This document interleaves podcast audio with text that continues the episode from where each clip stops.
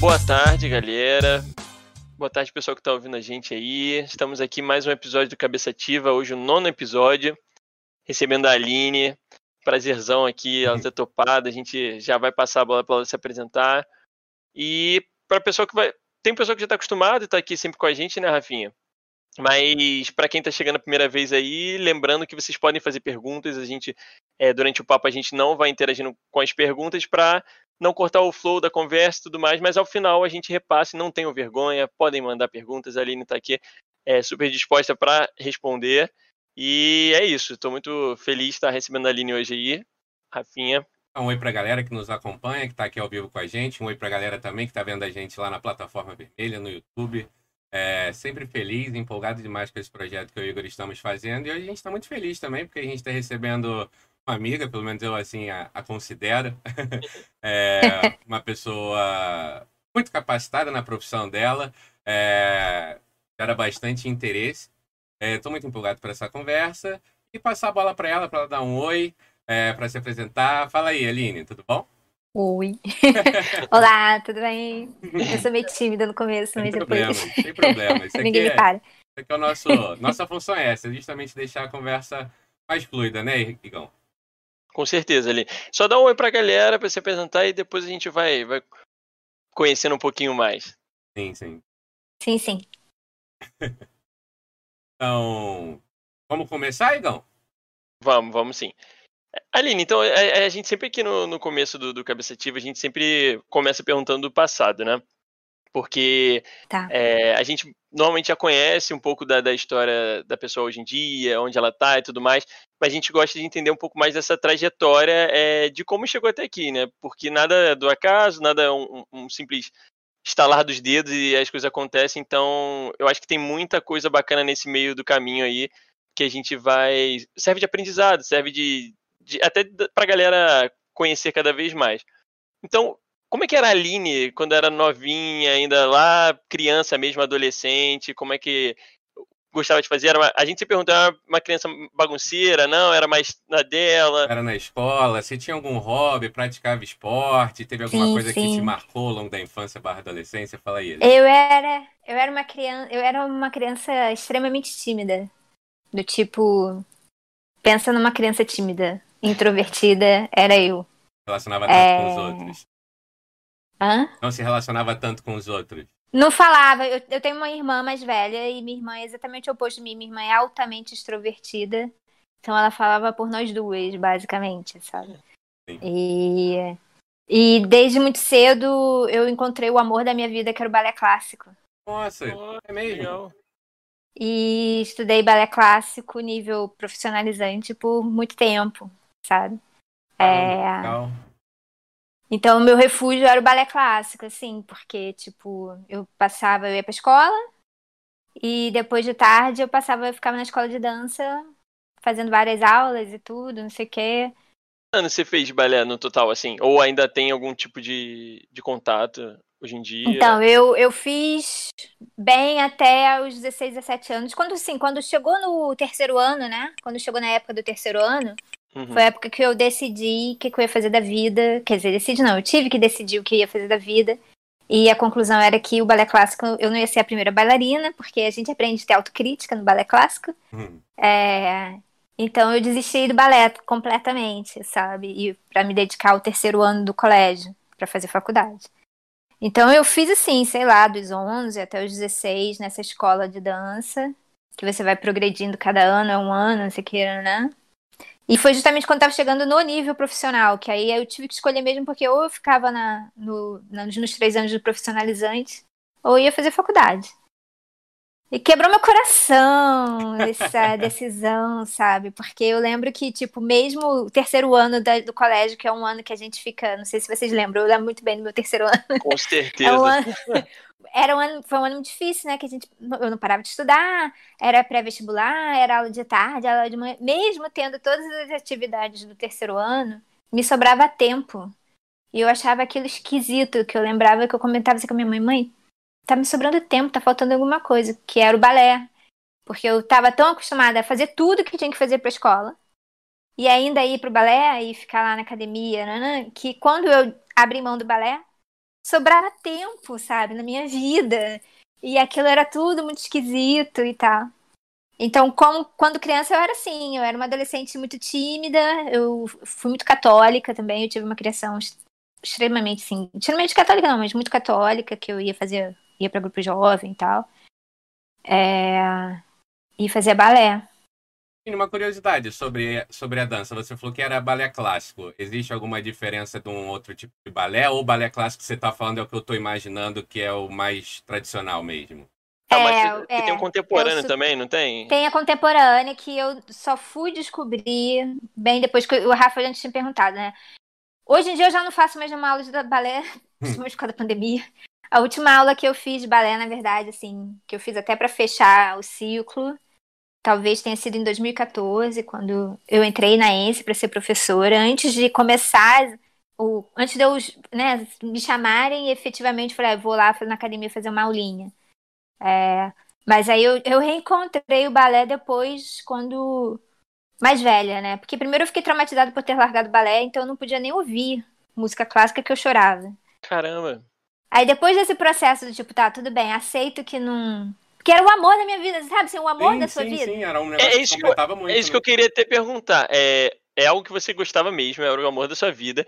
E você disse da questão da autocrítica. É no sentido de, tipo, ah, não daria pra seguir questão profissional nisso? Seria isso? Não, então o balé é muito, muito cruel. É. O balé clássico é muito cruel. É. É.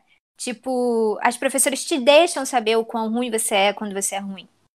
As, é professoras destacam as suas, os seus defeitos, sabe? Se sua perna não vem aqui na cabeça, isso é ruim. Minha perna nunca veio aqui na cabeça. Então, só por a minha perna não vir aqui na cabeça, eu já sabia que eu não ia ser a primeira bailarina clássica. Eles não trabalham com ilusão, né? Zero Não. ilusão. Não, porque tem muito a ver também com o físico. O físico tem que estar preparado e tal.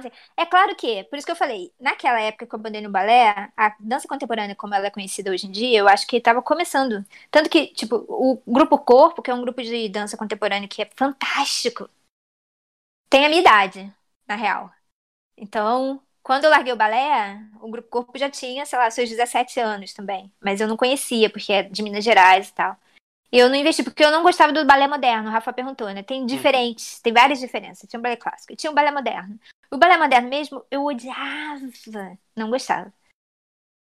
E então, quando eu parei de dançar, eu falei, ah, parei. Não fui investir, tipo, ah, deixa eu conhecer aqui a dança contemporânea. Porque eu, se eu naquela época tivesse descoberto a dança contemporânea, eu certamente não tinha largado a dança. Hum, Mas aí você ia entendi. tentar. Aí voltando no passado é difícil, né? Mas você acha que teria tentado conciliar ou não? Você acha que talvez no moderno daria pra você. Provavelmente eu teria conciliado até chegar o momento de, de decidir o que fazer, mas eu provavelmente não teria largado da forma que eu larguei. Aos porque eu 17, 18, né? larguei Entendi. de uma hora pra outra, eu já não dançava mais. Puf, É, é, sabe? Nossa, e essa é, é isso que eu falo, uma decisão que deve ser muito Eu difícil chorava. até. tadinho. Eu ficava em casa assim chorando. Caraca. Mas, mas aí fazendo o paralelo, né? Porque aí foi um momento do terceiro ano ali que você teve que largar e tudo pra, enfim, seguir o outro caminho acadêmico. É, a estatística, é, da onde surgiu? É, como você era em relação às matérias no colégio? No colégio, eu só ia bem em matemática e inglês. Muito específico. E aí depois física, quando a física apareceu. Aham, Mas ok, assim, ok. Né, no core, assim, era matemática e inglês. Eu tenho uma leve dislexia, que eu só fui descobrir, no, sabe, fazendo doutorado.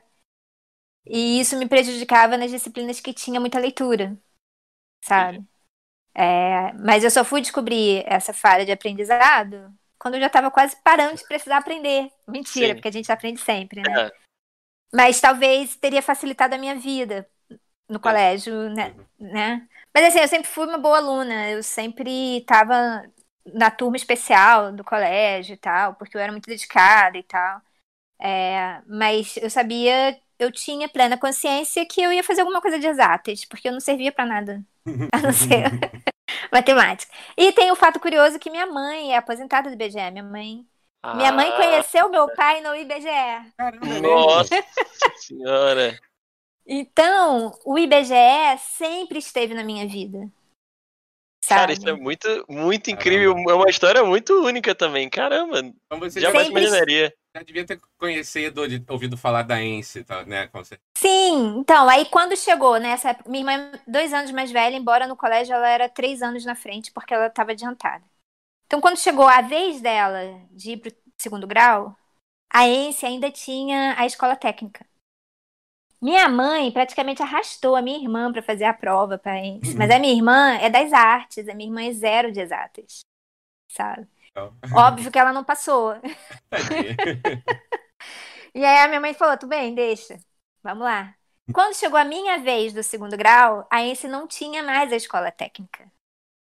Tava só como faculdade já, né? É. Tinha o- a prova, tinha Cefet, como provavelmente você já deve ter feito, não sei. Eu Sim, cheguei a fazer prova pro Cefet, mas não A- passei a- na época. A minha foi. Ah, não, tá. Você fez do. C... Pra Do Cefet? técnica. Pro né? segundo grau. Pro segundo Ah, tá grau. bom, tá bom, entendi, entendi. É. Aham. escola técnica, né? E então eu minha madrinha é ibegiana, minha mãe é ibegiana, meu pai Nossa. era ibegiano, mas largou logo cedo. Então eu passei a minha vida inteira a ENSE. Por que não faz a ENSE? Faz a ENSE, faz a ENSE, faz a ENSE, ENSE. E aí, finalmente, quando chegou né, a minha vez de fazer vestibular, essa coisa aí, minha mãe trabalhava no IBGE, de vez em quando ela tinha uma época que eles podiam levar os filhos pra lá, sabe? Sim, sim. E eu fui algumas vezes lá pra onde a minha mãe trabalhava. E tinha uns computadores imensos. Ela me botava em frente do computa- de um computador, me deixava lá enquanto ela trabalhava. Então, desde muito cedo eu sabia que eu queria trabalhar com computador. Igual a sua mãe, né? Já é uma-. Mal sabia a gente que o nosso, mal sabia eu que o nosso futuro ia ser o diabo do computador. Exato. Então eu achava que eu queria fazer informática, né? Hoje em dia é ciência da computação, né? Naquela época ainda era informática. Que eu tentei, tentei vestibular. Quando chegou no vestibular, eu fiz para todas as faculdades. Eu fiz a informática. E na época a ENSE fazia o vestibular com a Unirio. E a única matéria de exatas na Unirio era estatística na ENSE. E como eu passei a minha vida inteira ouvindo falar da ENSE, eu falei, Não ah, tinha então como não botar, né? Falei, vou lá, né? Vou marcar essa essa aí, vou fazer essa prova aí, ver qual é. Você chegou a tentar alguma outra faculdade ou foi tiro certeiro mesmo? Vou só na ENS na época do vestibular? Não, então, Eu tentei eu tentei tudo. o ERJ, o FRJ, tudo informática. Ah, tá, tá, entendi. É, e só pra esse que eu tentei estatística, Sim, né? Eu sim. podia ter tentado estatística em outro lugar, mas não. E, E, aí, aí, passei. diga. Não, aí passei pra ENSE e não passei pras outras, né, no primeiro vestibular que eu fiz. Passei pra ENSE Caramba. super bem, super bem, oitavo lugar, sei lá. Aí eu falei, ah tá, vou começar a fazer essa ENSE aí, ver qual é.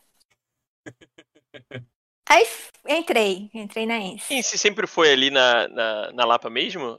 Sempre, foi sempre prédio? foi na Lapa. é. E pra mim isso foi o grande choque, talvez, porque, tipo, a minha vida inteira eu vivi no Meyer, né? E aí, minha Você é escola era carioca, né? Meyer. A gente acabou não, não perguntando. É, né? não, É um- Exatamente. Carioca, né? Você é carioca. Sou carioca, toda mas eu carioca. tenho, também tem uma coisa curiosa aqui. Meu pai é baiano. Quer dizer, meu pai era baiano, meu pai faleceu já. E minha mãe é filha de cearense com paraibano. Então você tem bastante Ah, do Nordeste é. em você, né? Então, é, na- minha mãe nasceu no Rio, eu nasci no Rio, mas as nossas, as nossas raízes são todas do Nordeste. É. Mas aí, aí, né? Aí. Desculpa, Rafael, pode Eu falar. ia perguntar, Aline, mas e aí, é, bom, eu imagino, né, que para você chegar ao PhD tem que ter muita paixão pelo que você está estudando, né? Queria saber se, em que momento a ENSE despertou essa paixão. Se foi logo de cara, ali nos primeiros. Não, se demorou. Como é, como é que foi? Olha, se alguém. Só um comentário de aluno aqui, ex-aluno, né? Se, se no começo desperta esse amor todo, aí realmente é uma coisa muito única. Não, tem histórias pra contar. Fui, fiz o primeiro período, né? Cheguei naquela, é- naquela época. Probabilidade 1 era no primeiro período, cálculo Nossa. 1 era no primeiro período. Eu tinha acabado de sair da escolinha, né? Hum, Mentira, mas- é. Cheguei lá, enfrentei um professor que, que já até faleceu e que eu criei um ódio mortal por ele. Porque ele fumava na sala de aula uhum. e ficava assim. E aí, fulano, já estudou pra prova? Não vai passar, não, hein? Caralho. E eu ficava olhando pra cara daquele cara pensando, gente, por que, que ele faz isso? Ou seja, não passei em probabilidade 1, Claro que o professor falou que não ia passar, né? E aí o que aconteceu? Chegou o segundo período, mas foi engraçado que foi assim, eu, eu entrei na ENSE com uma outra amiga chamada Aline também, que ela fez o segundo grau todinho comigo, no Metropolitano. E, e aí tinha o bonde do Meyer, que ia pra Ence, que a mãe dela dava carona. Aí é um estímulo legal, hein? Sim. É, era eu, Aline, Marcela, Dani e Elaine. Eram uns cinco. Então todo dia a gente se encontrava na porta do Metropolitano, que era o meu colégio da época. E a mãe da Aline levava a gente pra Ence. É... E aí quando veio a matrícula do segundo período, né, no segundo período, eu falei, não vou fazer. Mesmo? Aí juntou o bonde do Meyer e falou, não, Aline, faz. Eu Hã? não quero. Não vou fazer. Vou largar essa merda. Não sei o quê. Aí virou essa minha amiga Aline e falou assim: Não, Aline, faz o seguinte. Ah, porque naquele esquema era assim, né? Naquela época era assim: você repetia essa provável 1, cálculo, nanã, você tinha que ir pra noite pra fazer a matéria. A, a né? gente, a gente chegou a pegar, ainda, na nossa época ainda era assim. Quando eu tava saindo da ENSE, era quando tava começando a mudar. Que era horrível, né? Porque você mudava tua vida inteira. E aí, tipo, embora algumas de nós também tinham, tinha repetido, a Aline, por exemplo, tinha repetido e ia fazer à noite. Então eu não ia perder a carona. Mas pra mim, a ideia de frequentar a. Olha só, quem te viu, quem te vê. Frequentar a Lapa. a ideia de frequentar a Lapa à noite era terrorizante. Eu falei, eu não vou, não vou estudar à noite, não quero saber, não, não, não. E essa minha amiga falou assim: não, então faz assim, Aline, pega só as matérias do segundo período de manhã, as fáceis que era documentária. Sei lá, eu ia pra esse três dias na semana. Uhum. E, e caguei pra Probab 1, não fiz. Esperei. É, nem puxei, caguei. E fiquei lá na ENSE, no segundo período, fazendo só as fáceis. Né? Aí veio, depois veio de novo a oportunidade de fazer 1 de manhã. Aí, na época, chamaram uma professora peruana que estava fazendo doutorado no IMPA. Cara, outro universo. Mudou o mundo, né, nessa mente. Embora ela falasse portunhol, eu entendia absolutamente tudo que ela falava das, da probabilidade, sabe? Passei Sim, super bem na disciplina. Claro que também teve um amadurecimento meu, né? De tipo, eu Quando a entrei, gente saí entra na faculdade é um, uma outra cabeça, né? Pelo menos pra mim foi, neném, é, 17 anos, foi um choque. E na Lapa, né? É, Na é bom Lapa. ressaltar isso, né? Nunca tinha saído do Meyer pra fazer nada na minha vida. Sexta-feira à noite, você sai da aula que 10 e meia da noite, Ah, na junta, Lapa. menininha que fazia balé clássico que ia pra igreja. Como, sabe? estoura a cabeça. Não tem como. Mas até uma dúvida. é, Nessa época que você entrou na, na, na ENSE, você já estava mais, é, digamos, Introvertida, tranquila sobre a, a- até a religião e tudo mais? Já era algo que não estava tão presente? É, já não estava tão presente, embora ainda estivesse presente, mas eu já estava um pouco menos tímida. Ah, boa, boa. Eu conseguia falar com alguns meninos, mas não tantos. Aí a, a Lapa já facilitou, né? Ele ia falar Não, agora. naquela época não, naquela época não frequent... a Lapa estava morta. Foi uma Sério? época da é a Lapa reviveu, sabe? Nessa época que a gente dava na ENSE, que eu, que eu estudei na ENSE, a, a Lapa estava super morta. Então era até meio medonho andar por ali, sabe? Depois que a Lapa reviveu e teve de novo e como tá, como a gente conhece de agora, né?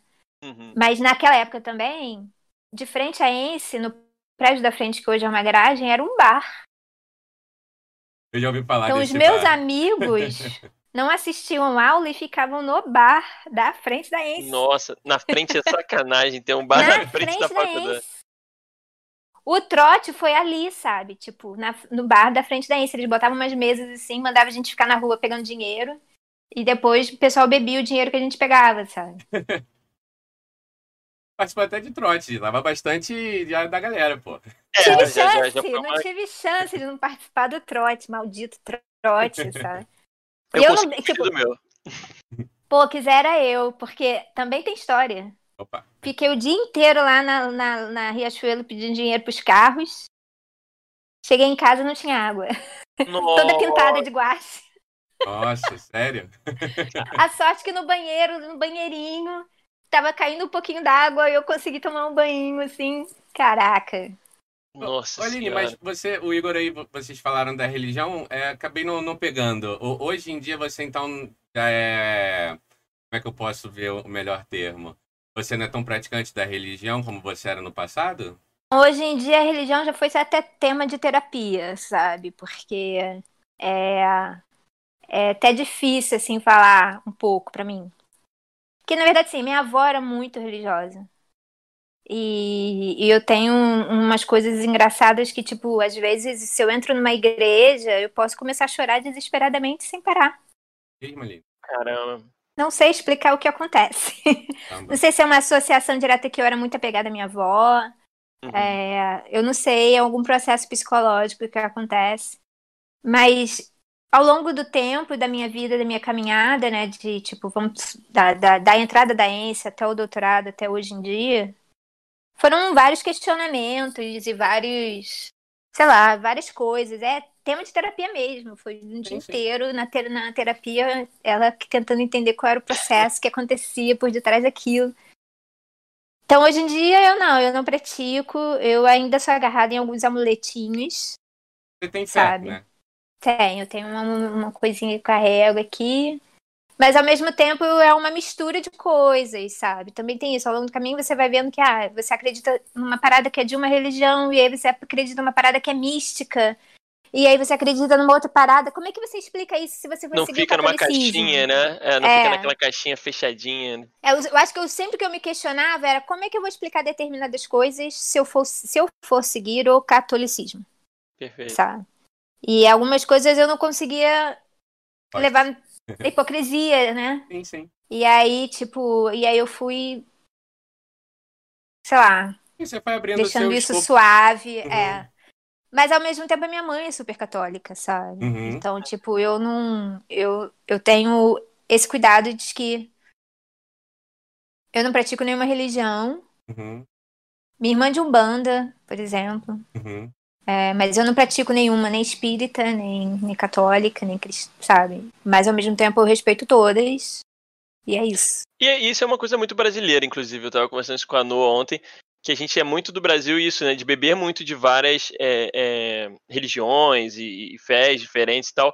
Porque, e, e, eu, assim, eu não tenho também uma religião hoje em dia, eu não sigo nada, realmente não. Eu sou mais pro lado, digamos, do agnóstico mesmo. Mas é, eu, eu, eu admiro, inclusive, várias religiões, porque eu acho uma coisa bonita, eu acho que faz bem, se for na medida, né? Faz bem para as pessoas, né? Enquanto tá fazendo bem é legal. É, mas a gente tem muito disso aqui no Brasil, né? Eu lembro minha avó, minha avó era mega católica também, só que ela bebia muito em algumas coisas da, da religião espírita, uh, algumas coisas ligadas à Umbanda também. Então, assim, só que inconscientemente ela fazia e ela nem se ligava que, tipo, aquilo ali não tinha nada a ver com a Igreja Católica. Né? Contradições Mas é... ideológicas, né, às vezes. Exato, e que ficava misturado. E, e, eu acho isso até bacana. Eu acho, na verdade, eu acho muito bacana. Porque é isso, eu acho que quanto mais a gente está fechado em caixinhas, é mais difícil de até você entender o mundo ao seu redor, né? Porque é. a gente vive num país que é totalmente múltiplo, plural em todos os sentidos. É, e se a gente acaba ficando ali, seguindo aquilo ali, eu acho que a gente fica um pouco cego, né, da realidade. Mas, mas bacana, eu acho que é uma experiência bem bacana de que você passou. Sim, é engraçado, porque, tipo, algumas coisas aconteceram meio que naturalmente, sabe? Os questionamentos vieram de forma natural. Eu acho que veio muito assim das pessoas que eu fui conhecendo ao longo da minha vida, sabe? Você vai conhecendo pessoas e essas pessoas te fazem questionar coisas. Sim. E aí você começa a falar assim, hum, hum, hum. Eu vi por esse lado, né?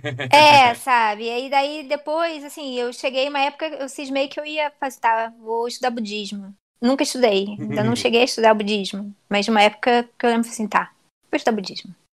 Porque eu, eu pratico yoga, sabe? Então, ah, legal. Eu, e uma época eu, eu fazia com uma instrutora que ela tinha essa pegada budista e eu gostava muito das coisas que ela falava, sabe? E eu falei, cara, eu tô gostando tanto dessas paradas que ela tá falando que eu acho que eu vou ver o que é essa parada aí. Claro.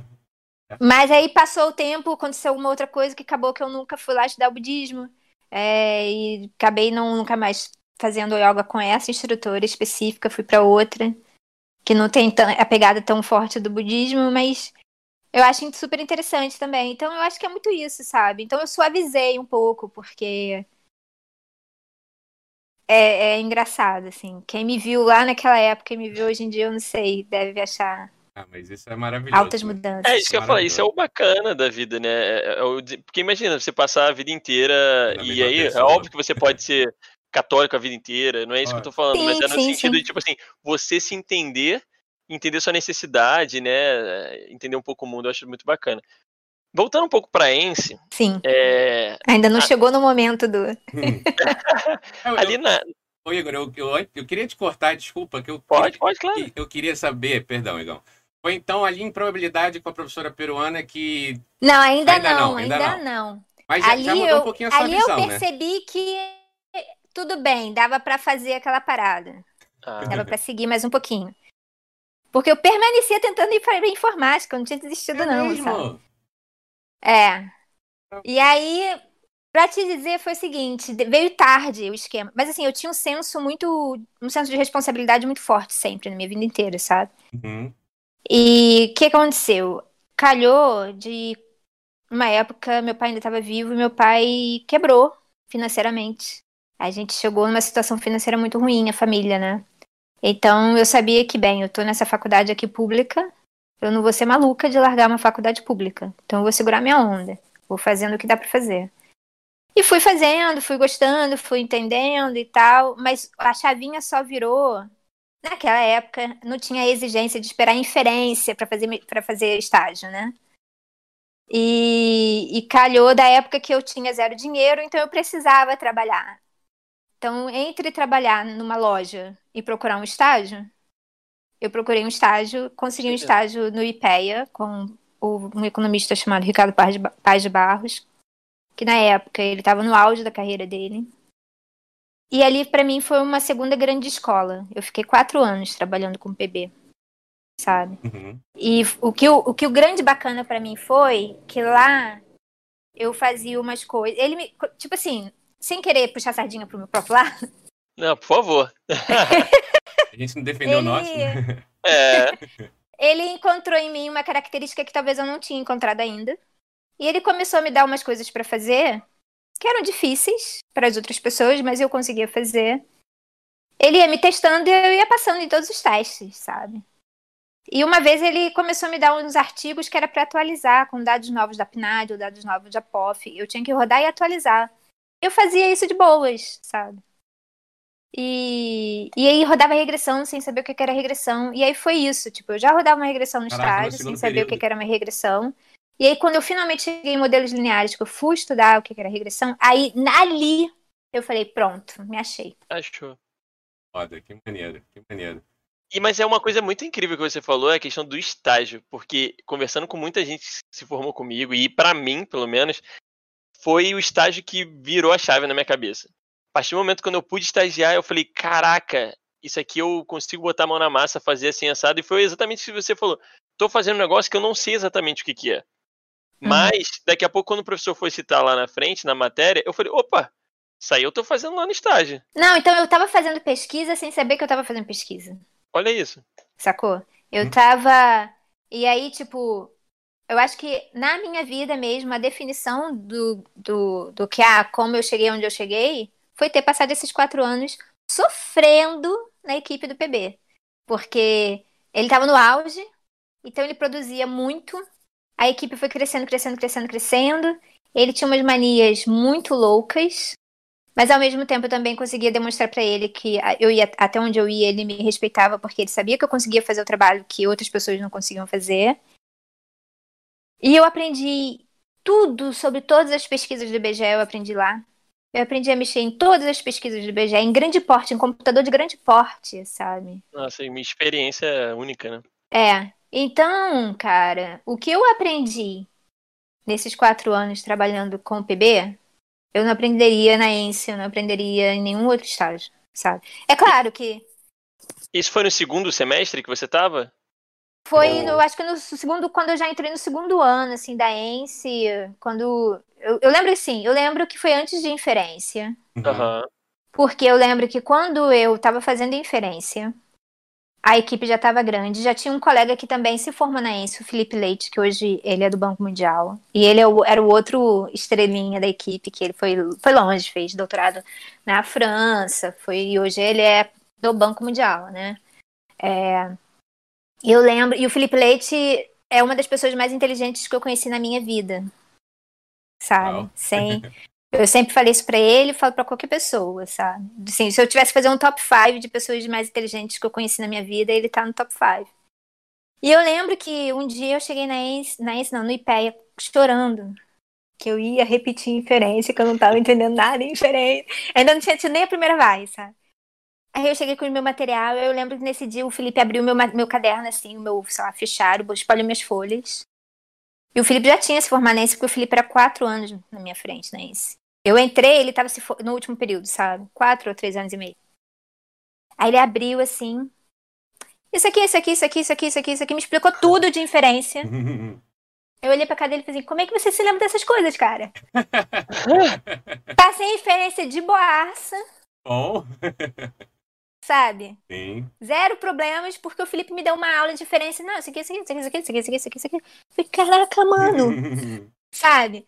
E então, quando eu fiz inferência, eu já tava no IPEA já, e a equipe já tava grande, não era no exato comecinho. Então, eu não, eu não me lembro exatamente, assim, quando da ENSE que eu comecei no, no IPEA.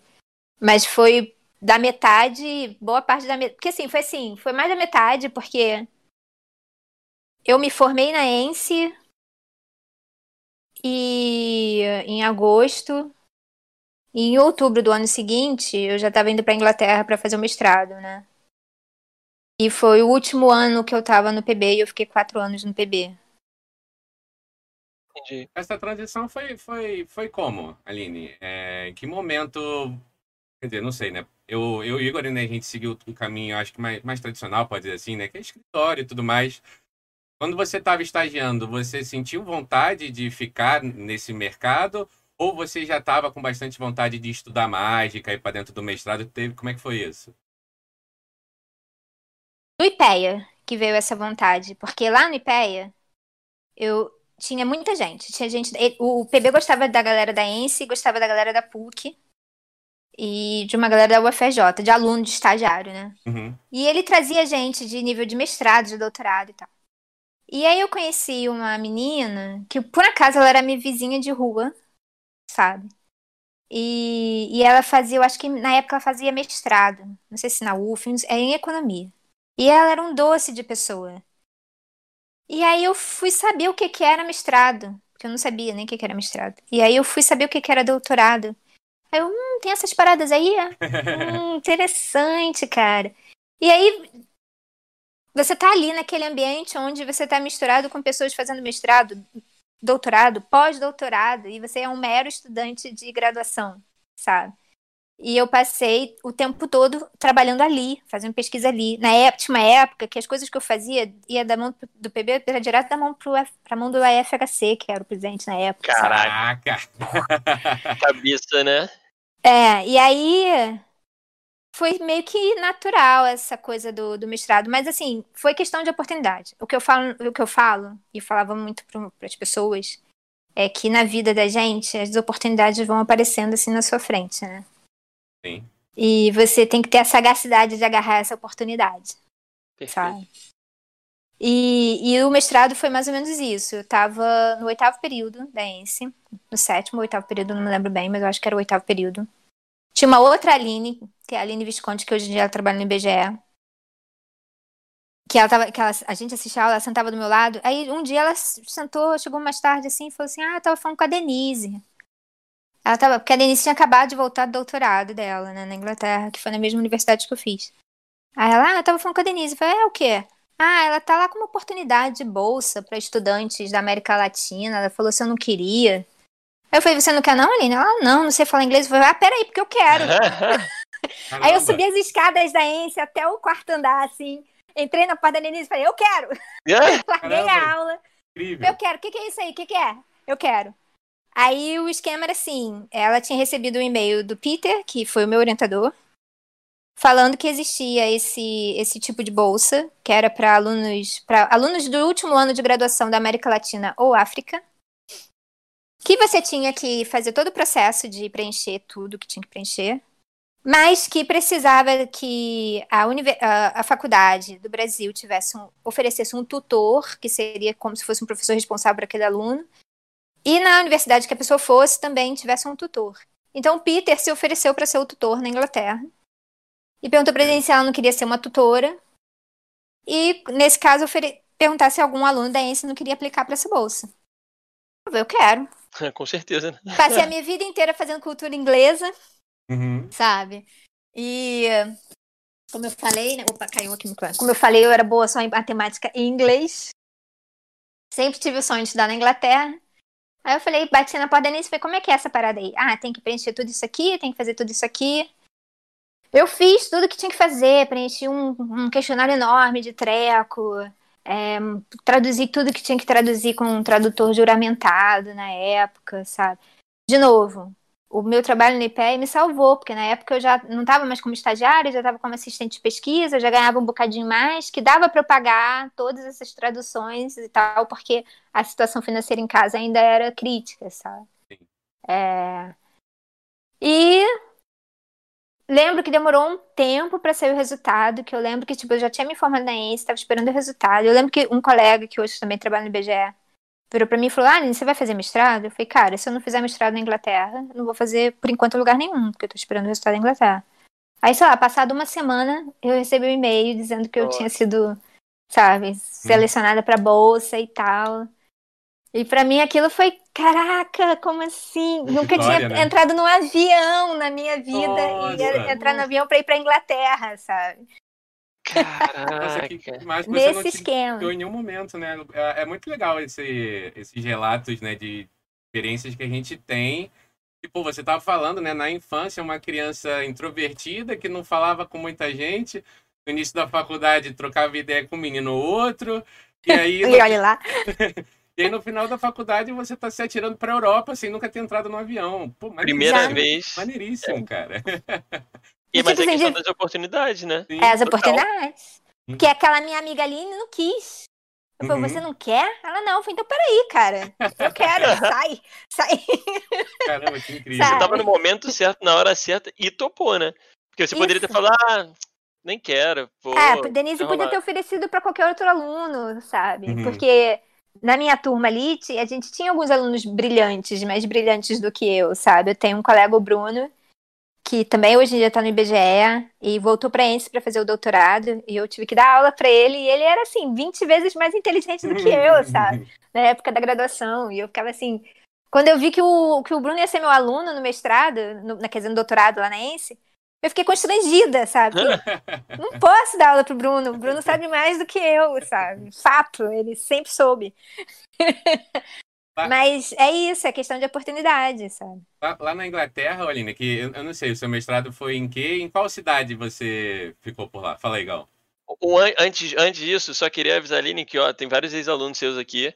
A Hanna tá aqui, o Matheus tá por aqui também, o Bernardo Trindade, a galera tá aqui no chat já comentando, já tem pergunta que no final a gente vai Gente, eu que tenho uma história do passar. Bernardo.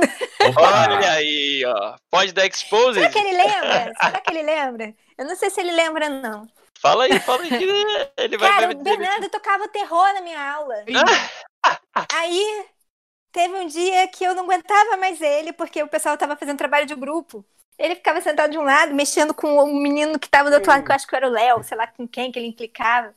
Teve um dia que eu falei, Léo, Bernardo, vamos fazer um trato? Não vem na minha aula semana que vem, não. Eu te dou presença. Ele não veio. Ganhou presença? Ganhou presença. Aí, Bernardo, você pode confirmar aí Aí, seu direito resposta. disso? Esse foi, esse foi meu ponto de vista. Pode ser que ele tenha entendido de outra forma. Mas eu lembro que eu falei, eu cansei, falei, Bernardo, não vem na minha aula, não. eu te dou presença. excelente, excelente. Exposed do B aí.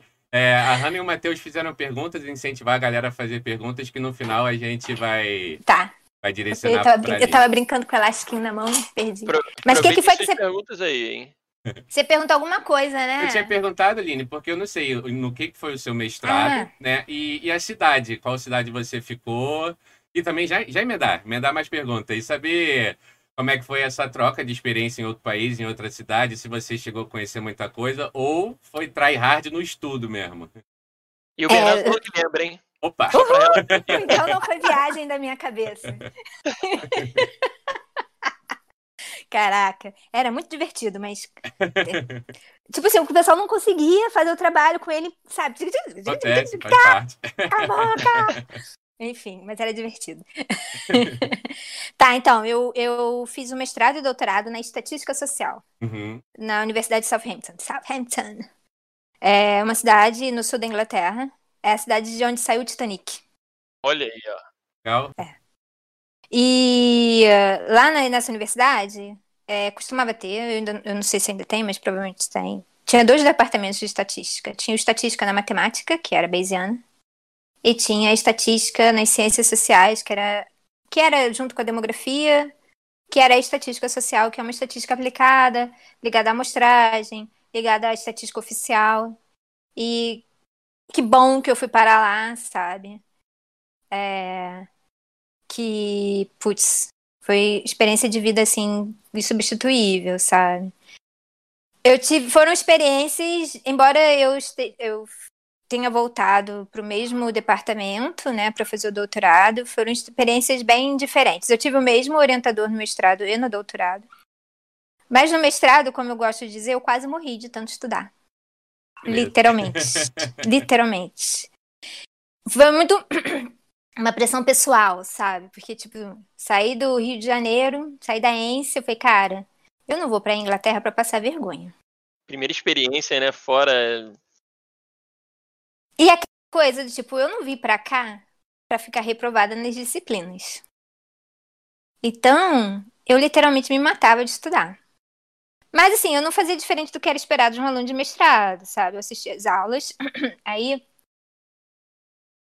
no momento que eu não estava tendo aula, eu ia pra biblioteca estudar. E a biblioteca de lá era fantástica. Era uma biblioteca assim que você queria morar dentro de tão fantástica que era, sabe? E só que juntou toda essa pressão pessoal e talvez um frio ou uma virose que eu peguei, eu tive o rosto dormente. Nossa. Que isso meio que definiu a minha vida pra frente, sabe? Porque é, foi, uma, foi uma inflamação dos nervos que eu tive, que na época o, o médico lá na Inglaterra, o sistema de saúde da Inglaterra, não é um sistema de saúde muito fácil. Do tipo, pra você ver um especialista, você tem que estar indicado do GP, o GP que te indica e tal. né? Foi uma ladainha enorme, a cara finalmente deixou de ficar dormente e eu nunca consegui ver o neurologista lá, né? Caramba. Caraca, isso o tempo É. inteiro que você ficou lá? Não, fiquei. A cara ficou dormente no- quando virou o segundo semestre de lá do curso. Então era tipo janeiro, fevereiro, março. Eu lembro que assim, abril, maio, minha cara já não estava mais dormente. E foi a época que tinha as provas do segundo semestre. Que eu lembro que assim, que quando eles me, me acharam, me ligaram falaram assim: ah, a gente quer conversar com você sobre a sua consulta do neurologista. Conversar. Não era nem. Aí eu virei e falei assim: não quero mais não. Minha cara já É. tá boa. As provas estão chegando. Deixa pra lá. Daqui a pouco eu tô fatal, no tinha Brasil. morrido. Eu resolvi isso quando estiver no Brasil, sabe? Mas assim, eu vi que foi o estresse acumulado junto com o frio que eu não estava acostumado, junto com uma gripe que eu peguei, que talvez tenha sido uma virose louca. É, que hoje em dia, recentemente, eu fui descobrir que isso causou uma sequela no olho. E eu tenho crises de enxaquecas e tal. E... Mas pronto, sabe? Mas, tipo, na época foi ruim porque eu tava num país que eu não conhecia, um sistema de saúde que eu não conhecia, que eu não podia fazer por mim. Morrendo de medo de contar pra minha mãe que eu tava com, com o rosto dormente, porque eu tinha saído do- da, da asa da minha mãe pela primeira vez na minha vida. E não queria dizer pra ela que eu tava passando por maus bocados. E segui com a minha vida estudando. Eventualmente, tudo melhorou. Eu lembro que o, o verão inglês veio e eu tava super feliz da vida Ah, que bom. fiz muitos amigos, fiz a minha dissertação sem problemas, sabe? bom. Uhum. É, tive, superei o medo e o desespero e a cara dormente. Uhum. Mas foi um momento de tipo que eu sabia que eu tinha me puxado num, li- num limite muito que eu ainda não tinha chegado, sabe? Sim, sim. Eu não aconselho isso pra ninguém, na verdade, sabe? É. Eu acho que a gente tem que fazer tudo ponderadamente. Então, no doutorado, a experiência foi outra, né? Era uma Então, entre o linha mestrado e ali doutorado, Já, né? já era uma outra linha ali, já, né? já era uma outra Aline, que já tinha tomado várias surras na vida. Eu custei três anos ou quatro anos entre o mestrado e o doutorado, porque eu voltei pro Brasil, fui trabalhar, fiz, trabalhei várias paradas maneiras, com pessoas maneiras, sempre ligada à pesquisa, institutos internacionais e tal. É, Mas aí quando eu resolvi fazer o doutorado, eu lembro assim, não gerou trauma, porque quando eu resolvi aplicar para o doutorado de volta, aquele medo que tinha lá do mestrado não, não, me, não me rodeou, sabe? Não foi uma questão. Mas eu desenvolvi, aí eu comecei a desenvolver estratégias para não morrer de estresse. Aí foi que eu comecei a fazer yoga, foi quando eu comecei a fazer terapia lá mesmo. É, fui fazendo, desenvolvendo estratégias alternativas para lidar com o estresse, que eu falei assim, cara, se o mestrado foi um ano eu quase morri, doutorado eu não vou aguentar. É aquilo, a experiência, né? Você tem que ter usar pra, pra não então, cair no mesmo tem... erro, né? É, aí voltei pro balé, aí lá tinha aula, tinha um. O legal nessa universidade é que tem os clubes e as societies, clubs and society. Que você pode fazer todos os esportes que você imaginar. Todo, tudo que você imaginar tem. Tem society de windsurf, tem, tem clube de. tem society de balé, de clássico, de dança contemporânea, de não e, sei e é tá. tipo de graça, dado que você tá na É faculdade? de graça. É, É. tudo organizado pelos alunos, pela, é, eles têm um student, student union, Uhum. que eles fazem uma feirinha na primeira semana das aulas e você pode se inscrever em todas as suas sites. Na primeira semana, você pode frequentar tudo que você quiser. Depois você paga tipo uma anuidade, mas era, sei lá, 8 libras pro ano inteiro, sabe? E, e aí você tem aula de balé, você tem aula de tudo que você quiser, tem aula de música, de tudo, tudo que você pode imaginar. Tem. Esgui- esgrima, eu Aham. fiz. Então, tipo assim, né, ainda mais naquela semana que você podia experimentar de coisas diferentes, eu tinha uma amiga portuguesa que às vezes quando a gente falava, vamos fazer tal coisa, a gente ia lá fazer tal coisa, sabe? E essa é a parte social da universidade que é muito legal, sabe? Que Uhum. você conhece um monte de gente nesses clubs and societies. Mesmo que você chegue lá totalmente sozinho, você faz amigos com essa galera. E também eu não ficava fechada na galera da estatística social, sabe? Eu Uhum. conheci meus amigos hoje em dia, os meus amigos com quem eu ainda falo da época do doutorado, tem uma menina da estatística bayesiana, que é a Eri, que é minha amiga grega, e a Vasti, que é da matemática, que era no mesmo prédio. Mas aí, tipo, tem amigo de tudo, sabe? Sim, A própria portuguesa ela é da engenharia ambiental, mas eu conheci ela através de um outro brasileiro, não Matheus sei o que, Nunes, nananã. 93 agora Então é um fiz amigos no cabeça ativa. de todas as nacionalidades, que faziam todas as disciplinas possíveis e imagináveis. E era bem legal essa parte social. e- e é muito bacana da gente ver, né, contando aqui essa trajetória de- disso que você falou. Lá no início a Aline é aquela tímida e tudo mais, não sei o quê. E, cara, a outra Aline convivendo com pessoas do mundo inteiro. É, nossa, é, isso é muito legal, cara. E, E e fazendo mim, coisas que eu jamais imaginava que eu ia fazer, sabe? Participar de atividades que, hum, sei lá, quando eu entrei na ENSE seria impossível para minha capacidade social de participar, sabe? Sim. sim, É. Você E- chegou a reencontrar o balé nesse momento? Desculpa, Igor. nada. Que, fala de novo. Chegou a reencontrar o balé nessa experiência aí? Então, eu encontrei na época do doutorado, então Uhum. eu participei do Ballet, Ballet Society e fiz lá, os quatro anos de doutorado, eu fazia minhas aulinhas de balé e todo ano tinha uma apresentação, aí eu participava das apresentações, foi muito legal. E era engraçado que, assim, eu, eu era das poucas alunas de doutorado que fazia parte da, eram meninas da graduação, mas eu tenho essa coisa de parecer nova, né? Sim. E era muito engraçado quando elas descobriam a minha idade ou quando descobriam que eu fazia doutorado, sabe? Porque para elas eu era da graduação igual a elas, assim. E era bem bacana essa parte de voltar à dança. Eu tenho uma dúvida. É, primeiro, quanto tempo você ficou lá é, no, no total, na, na Inglaterra?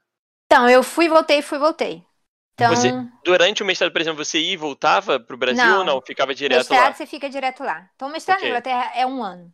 Ah, tá você bom. morre, tá? Entendi. É tipo. Porque você pauleira. faz todas as disciplinas, aí quando chega o verão que você acha que você vai relaxar, não, você tem três meses para fazer uma dissertação.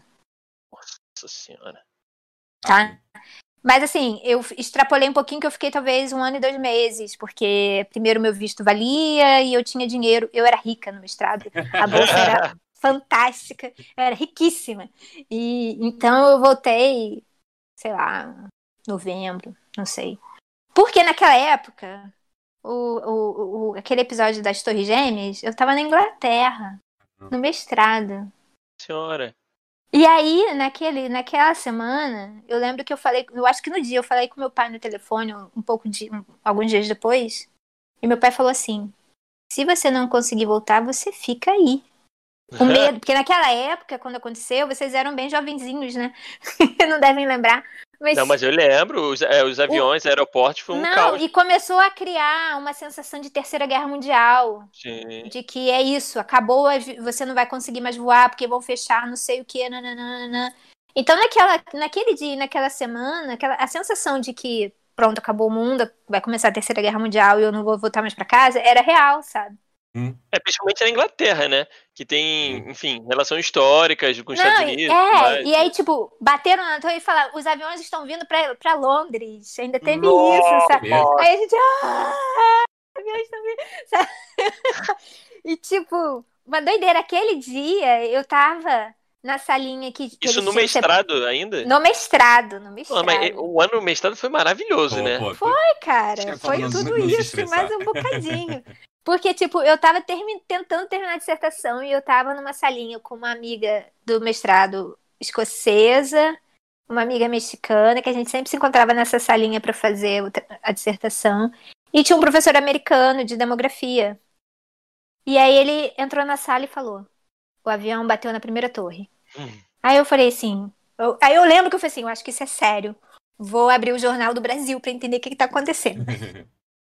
Aí abri o Globo da época, né? Uhum. Eu fiquei, caraca, mano, tamo ferrado. Ferrou. Não, todo Aí daqui mundo a pouco- que já era. Daqui a pouco volta ele e fala: bateram na segunda torre. Eu falei, ferrou. Foi, foi tenso, né?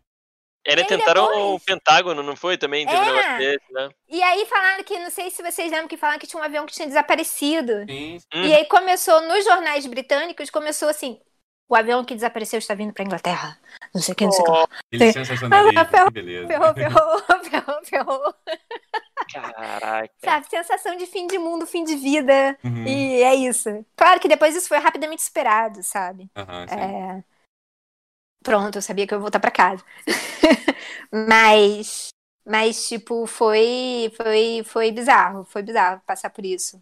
Mas aí eu te perguntei dessa questão do tempo que você ficou lá Assim, pra para saber o seguinte. É, você, nesse tempo todo que você ficou lá, duas, na verdade são duas perguntas, eu vou engatar logo as duas. Uma, como é que você sentiu essa relação de ser uma estrangeira em outro país? É, óbvio que tem a sua relação dentro do, do- da, da universidade lá, né, e tudo mais, mas também no dia a dia, né, você não morando lá é, e, e andando, conhecendo pessoas fora, como é que foi isso? E segundo, se você teve é, vontade de morar ou não, Tá. ou você tem uma relação muito forte com o Brasil e, enfim. Então, foram. Embora tenha sido o mesmo local, foram histórias diferentes, como eu falei, né? O doutorado foram quatro anos, mas de novo eu extrapolei e fiquei quatro anos e três meses. Vim para o Brasil, fiquei dois meses, voltei mais dois meses para lá para terminar a tese. Então o processo terminou mesmo julho de 2010, mas pronto. Então quase cinco anos nesse coisa de. Só no doutorado que nesse finalzinho eu fiquei indo e vindo, mas eu ficava sempre. No doutorado o que eu fazia, eu passava um mês no Brasil. Eu vinha sempre de férias passar um mês no Brasil. Aí o resto ficava lá na Inglaterra. Então, no mestrado foi. Então, no mestrado foi assim. Eu cheguei lá, como você sabia, pessoa que vinha do MES, nunca vou lá, né? E eu tive um problema no começo que eu conseguia entender todo mundo, mas eu não conseguia me comunicar. E eu sou muito perfeccionista. E aí o que aconteceu? Eu sofri um mutismo seletivo, ou seja, eu não conseguia falar. Nossa, É. Até que, então, outubro, novembro, eu comecei a me sentir muito mal, não conseguia falar. Dezembro eu vim ao Brasil. Aí voltei. Janeiro, fiquei doente. Foi a gripe que eu tive, uma gripe muito forte. E passei uma semana inteira no quarto.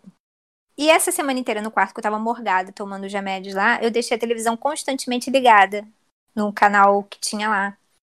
Britânico jovem, assim. Aí fez um clique. Depois dessa semana, eu falava tudo, Caramba. Tudo. legal. sabe? Sim. E falava sem a menor dificuldade. E você sabia, né? Tava só tensa pelo momento que você tava Eu vivendo. passei a vida inteira estudando cultura inglesa. Sim, sabe, a vida inteira? A Sim. vida inteira, cultura inglesa. É. Tava tudo guardado no subconsciente. Alguma coisa aconteceu que eu comecei a falar. E, tinha, e, e engraçado que algumas palavras que eu aprendi a falar na Inglaterra, eu falava com sotaque inglês. Até, sabe? Aí, então, como foi um ano mestrado e era muito intenso, eu sabia que eu ia voltar, sabe?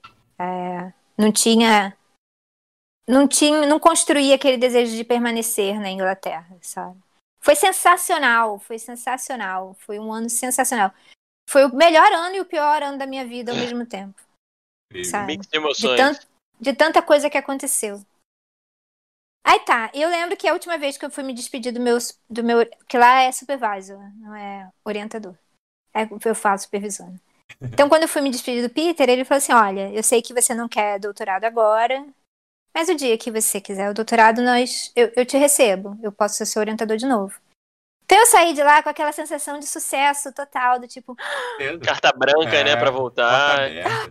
Porque depois daquele ano super intenso, eu não queria saber de estudar na minha vida. Eu tava cansada. Eu tinha acabado de terminar esse, engatei esse. É, não, foi. Eu terminei do 90. É, não engatei. Fiquei um, menos, um ano ali trabalhando e tal, mas estava cansada igual, sabe? Então tava exausta, não queria saber estudar. Então não teve esse processo. Agora, essa questão do, do se sentir um estrangeiro durante um mestrado. É, então, nem no mestrado nem no doutorado eu tive problemas na Inglaterra, por incrível que possa parecer. No mestrado eu tinha o meu cabelo totalmente ao natural, esse aqui tá escovado, por isso que ele tá assim, mas o meu cabelo é bem mais cacheado do que isso, ao super ao natural, e eu mantinha ele totalmente natural, não sofri nenhum tipo de preconceito. Já ouvi relatos de outras pessoas que sofreram algum tipo de preconceito. Uma coisa curiosa que eu aprendi a lidar melhor no doutorado do que eu sabia lidar no mestrado é que eu pareço muito indiana, paquistanesa, bangladeshiana. E, e lá na, nessa cidade tem uma comunidade muito, muito grande dos South Asians, né? E, e eu não sei se por causa disso eu não sofria um, um, preconceito por ser brasileira, porque eu sim, nunca era associada a ser brasileira. Quem me via passar nunca pensava estar ali uma brasileira, sempre pensava South Asian. Uhum. É, ah, indiana ou paquistanesa. E, tipo, eu morava no hall da universidade, na esquina tinha uma, uma vendinha que eram dois senhores indianos e que eles me tratavam assim. Quando eu vim pro Brasil, fiquei um mês desaparecida, quando eu voltei, eles perguntaram, você desapareceu. Sabe? Na época do mestrado eu tinha pouca consciência do que, que estava acontecendo, que eles estavam me acolhendo, Uhum. na real, sabe? Pessoa de comunidade total, né? Legal. É. E era isso, tipo, na cidade mesmo, eles explicavam para todos os estudantes que chegavam na primeira semana, eles explicavam que a cidade era toda repartida, tinham várias comunidades e tinha uma área específica que era dos South Asians e que tinha gente que não se sentia confortável em andar ali, tudo bem, beleza, show. Eu tinha zero problemas. né? Mas já no doutorado, como foi também bem mais tempo, quatro anos, né? Aí eu tive meus momentos. Eu tive momentos onde eu achava que não queria voltar para o Brasil e tive momentos que eu estava decidida que eu ia voltar para o Brasil, né? É, também tive a total constatação de que essas histórias de parecer indiana e tal, e fui abraçando isso também. Então, quando as pessoas faziam assim para mim, eu, eu fazia assim também, sabe? Não, não, não ficava só assim, tinha casos, tinha umas, umas histórias engraçadas que, para evitar problemas, eu acabava inventando outras histórias também, que, tipo, indiano que propõe casamento. Caramba. tipo, era. Não, não, não, não nada, mas era um indiano. Que eu, na, no, no, no doutorado, no primeiro ano, eu ainda voltei a morar no hall da universidade, que era o mesmo hall que eu tinha morado na, no mestrado. Que é tipo, cada pessoa tem um quarto, mas divide a cozinha, né? E tinha uma indiana. E ela tinha um monte de amigos indianos. E os amigos indianos me viam e ficavam achando que eu era indiana também, né? E aí esse menino específico, ele não sossegava, ele ficava, você é indiana, você não é indiana, você, você tem marido, você tem, tem namorado? Eu inventei um namorado pra dizer que eu tinha um É. namorado. Porque ele ficava me enchendo o saco. Não sei que, que. Eu acho que era Skype na época. Que ele tinha meu Skype, ele ficava me mandando mensagem, Nossa. sabe? E aí hoje em dia, por causa do LinkedIn, né? Ih, Cara, o cara é ricaço, banqueiro de não sei do que. Aí eu fiquei, putz, grilo. Sensacional. o cara é muito rico, muito. Assim, pensa no indiano rico. Caraca. É o cara que me propôs casamento e disse que não. Mas de repente é um mala, né? Que É não- mala, chato pra caceta. Mas é muito engraçado ver o Sim. LinkedIn hoje em dia, sabe? Do tipo, 10 anos atrás, quem eram as pessoas que estavam estudando comigo e quem são as pessoas. Tem um sheik da Arábia, que era amigo da gente. Sério? Caramba. Ah, Ele é sheik, ele é filho de um sheik lá, ele, na foto ele bota lá aquela coisinha de sheik. E ficava lá no meio da gente. maneiro. Coisa. É muito doido. E a gente não sabe, sabe? A gente sabe só o básico ali, né? E tal. Uhum. A gente sabia, eu sabia que ele era da Saudi Arabia, mas eu não sabia qual era. Quem era o pai, quem era o que, Uhum. que era, sabe? Porque também eles estão ali estudando e de repente eles nem querem falar o que, que eles são, né? Aham. Mas. O que mais que eu ia falar? Tá, então, preconceito eu não senti. Na verdade, eu tive muitas histórias engraçadas, como essas relacionadas é, aos South Asians. E, e o querer permanecer lá quis, mas também no- durante o doutorado foi a crise de, da Bolsa de 2008. Que quebrou, todo mundo faliu, Sim. todo mundo perdeu dinheiro. E aí, com isso, a Inglaterra mudou um pouco os, transmi- os trâmites de contratar internacionais. Então, tipo, os, os trabalhos lá, eles não estavam mais apoiando a candidatura como apoiavam antes.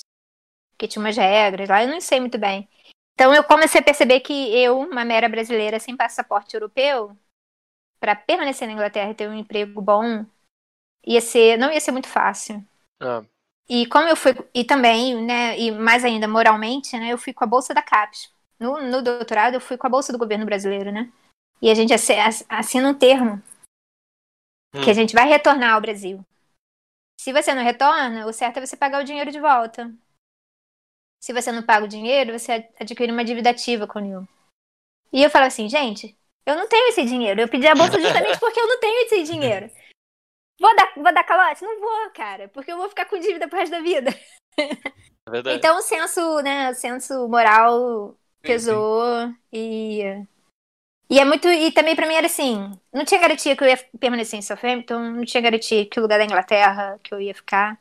E pra mim, naquela época já tava pesando muito o ter que começar do zero de novo. Entendi. Porque você começa do zero quando vai no mestrado. Aí voltei pro Brasil. Aí voltei pra lá, comecei do zero de novo. Novos amigos, tudo novo, sabe? E aí eu falei, ah, não quer pra começar do zero, eu começo do zero do Brasil, que eu falo a minha língua, tenho a minha família, e é isso. Então aí, depois do, do doutorado, essa vontade passou de vez ou, ou não? Ainda às vezes volta de tipo, ah, poxa, vontade de morar fora, é, ou não? Então, imediatamente depois do doutorado, como eu conseguia nenhum emprego no Brasil, eu tentei, eu tentei, eu fiz, eu preenchi application e fiz entrevista para duas vagas de pesquisadora lá na, na Inglaterra mesmo, pensando em dar o, cal- dar o calote mesmo na CAPES. É, Mas ainda estava difícil. Num deles eu fiquei em segundo lugar, fiquei rezando pro primeiro lugar rejeitar, não querer Putz. ir para eu poder ir, mas ele aceitou, droga. E aí depois eu fiz, a- eu, eu meio que acalmei, sabe? Sosseguei um pouco. Falei, cara, vou cumprir meu tempo. Tipo, prisão. Vou cumprir meu tempo. Que é o mesmo tempo que você ganha dinheiro, é o que você tem que estar no Brasil dando de volta pra sociedade, né? Eu vou cumprir meu tempo e vou ver qual é. Nesse pouco tempo, assim, eu lembro. Eu tenho um amigo do doutorado que foi para uma universidade na Austrália. O meu orientador também foi para Austrália. E na época que eles tinham ido para Austrália, tinha lá vaga. E eles falaram, ó, tem vaga aqui, Aline, você não quer? Aí eu falei, cara, Austrália é muito longe. não dá pra. E eu não sei se na época meu pai já, já tinha falecido, ou eu não sei se eu- qual era a questão. Que eu lembro que eu falava assim, não dá pra eu ir voltar quando eu quiser ver minha família tão rápido Sim. sabe? Então, nem apliquei pra vaga. Claro que hoje em dia eu penso assim, se eu tivesse na Austrália, eu não tava sofrendo tanto com a pandemia como eu tô sofrendo hoje. Vacinada já. Já tava já na festa lá, tava tudo Né? certo. Máscara. Tinha levado a família toda, tinha resolvido esse problema. Mas não tinha bola de cristal na época, né? E não apliquei pra, pra, pra nada fora. E depois foi isso, meio que eu aquietei o facho, fiz o- a prova pro IBGE, passei pra ENS. Quando eu fiz a prova pro IBGE, eu sabia, tipo, eu nunca tinha feito a prova pro IBGE antes. O IBGE sempre esteve ali na minha vida, como eu falei. Aham. Mas nunca tinha feito antes, porque eu sabia que eu só faria a prova pro IBGE o dia que eu, que eu resolvesse fincar o pé no Brasil. Uhum. Então, quando eu passei pelo processo de tá, agora eu vou fazer a prova pro IBGE. Aí eu falei, então, vou ficar, fincar o pé no Brasil. E aceitei, sabe? Tipo, agora a vida tá como ela tá, eu não, não nem me permito fazer planos futuros para não dar tilt. Uhum. Mas se um dia a vida voltar ao normal, ou um normal que seja bom o suficiente, que dê pra gente viajar e tal. Fazer um pós-doutorado não tá fora de cogitação, sabe? Passar uns seis meses em alguma universidade fora é algo que dá para eu desejar e fazer acontecer, sabe? Mas por Perfeito. enquanto. Eu sei que no mestrado e no doutorado, né, você tem, acho que, contato com o lance de dar aula e tudo mais. E aí eu queria perguntar, quando você decidiu essa transição de ter a experiência é, lá no IPEA, de escritório, de modelar, foi, foi tranquilo essa transição? Porque acho que o mestrado e doutorado você acaba em bastante contato com isso, né, já de dar aula. Como é que foi? Foi, eh, tipo, jogar um dado e decidir, porque o que aconteceu? Quando lá, no, lá, no, lá na Inglaterra, é, cada universidade é uma universidade, cada país é um país, mas na que eu estava, o aluno de doutorado não podia assumir uma disciplina sozinho, tá? A gente trabalhava com teaching assistant, mas era nos labs, sabe? Então eu podia preparar material de lab e estava lá no lab para explicar as coisas para as pessoas. E eu sempre achava, na minha vida, eu tinha aquela síndrome do impostor, né? Que primeiro eu achava que iam me descobrir. Tipo, vão me descobrir que eu sou burra. É agora que vão me descobrir que eu sou burra. Então eu sempre achava que isso ia acontecer em algum momento e sempre achava que eu era incapaz de explicar alguma coisa para alguém. Sabe? É. Aí eu tive uma experiência que teve uma disciplina de é, dados longitudinais que eu já tinha feito, e como meu doutorado era em dados longitudinais, aí me chamaram para ser o teaching assistant. E a turma eram britânicos. Aí ah, lá, o mestrado da estatística social acontece junto com a estatística aplicada à medicina. Então, é legal que às vezes vem galera da medicina fazer estatística aplicada à medicina. Então é galera que não sabe muita coisa de estatística ou quase nada. E aí eu lembro que teve um momento que juntou um grupinho. Eu comecei a explicar uma coisa para alguém que, ela, que essa pessoa gostou, juntou um grupinho, eu expliquei. E uma das pessoas virou para mim e falou assim: "Agora eu entendi, porque o que o professor entendeu, na... o que o professor explicou na aula eu não tinha entendido até agora. Obrigado." Show. Fiquei feliz por ter, né? Agora entenderam. Passa. Aí um dia eu tava andando no corredor lá da. Porque eu fazia muito isso. Era muito frio e eu gostava de pré-pensar nas coisas do doutorado, eu precisava andar. Então o que, que eu fazia? Ia pro segundo andar do prédio e ficava dando volta. que era onde eram as salas dos professores, os professores todos com as portas fechadas, eu podia ficar andando ali à vontade. E um dia, nessas caminhadas que eu fazia dentro do prédio, esbarrei com um cara que era contemporâneo do doutorado, ele já tinha terminado o doutorado e tal. Era um britânico, super British. Amos. Aí ele virou pra mim e falou assim: Parabéns. Eu. Quê? Parabéns pelo quê? Ele, ah, eu acabei de vir da reunião dos professores e a gente estava lendo é, os questionários e falaram muito bem de você. Os alunos falaram muito bem de você na disciplina tal. Aí eu, ah, caraca, então naquela hora eu falei assim, ah, então eu entendi o que, que eu tenho que fazer. Essa missão. Porque a forma que eu expliquei para essa galera foi uma forma de trazer uma parada super bizarra, difícil de entender, de uma forma super simples. Aí eu falei, ah, tá, saquei, saquei qual é. É isso. Gravei. Aí tá, corta para De Volta ao Brasil. Sim. Não consegui emprego, mas aí um dia soube de uma bolsa que é de PNPD, que é de pós, é, estágio pós-doutorado, mas não é pós-doutorado, doutorado. É para quem acabou de fazer o doutorado, sabe? Na UERJ, nas Ciências Sociais da UERJ. E aí eu fui lá, trabalhei lá dois anos e dava aula de métodos quantitativos para ciências sociais na UERJ. A primeira turma era como se tivessem me jogado aos leões, porque era uma turma de 50 pessoas que tinham fugido do Inácio Cano, que é um professor radical. Na sala da UERJ, sem, sem ar-condicionado, sem ventilador, no verão do Rio de Janeiro. uma sala repleta de gente que odeia métodos quantitativos, porque, tipo, as ciências sociais na UERJ, ela não é nem de esquerda, ela é anarquista, sabe? Então, vai falar de métodos quantitativos com essa galera. E aí eu lembro que, tipo, foi uma experiência que eu falei, cara, se eu não desistir de dar aula na minha vida agora, eu não desisto nunca mais. Que era quadro negro, giz. Beleza. Sabe? Que às vezes calor, eu virava pro maravilha. quadro negro, calor, falava. Tendo que gritar, berrar, da... né? Gritava, porque o ventilador, para funcionar, fazia muito barulho.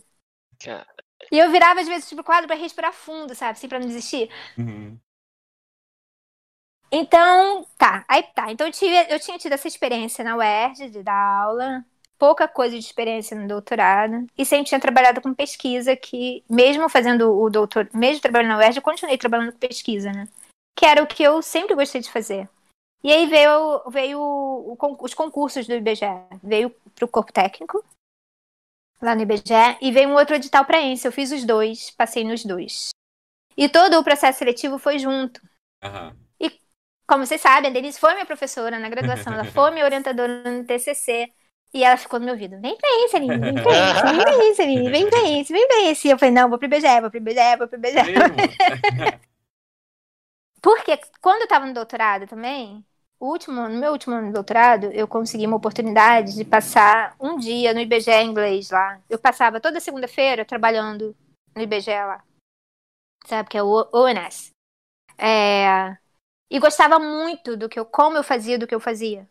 E aqui no IBGE daqui, a gente tem a mesma, que é a parte de, de metodologia, né?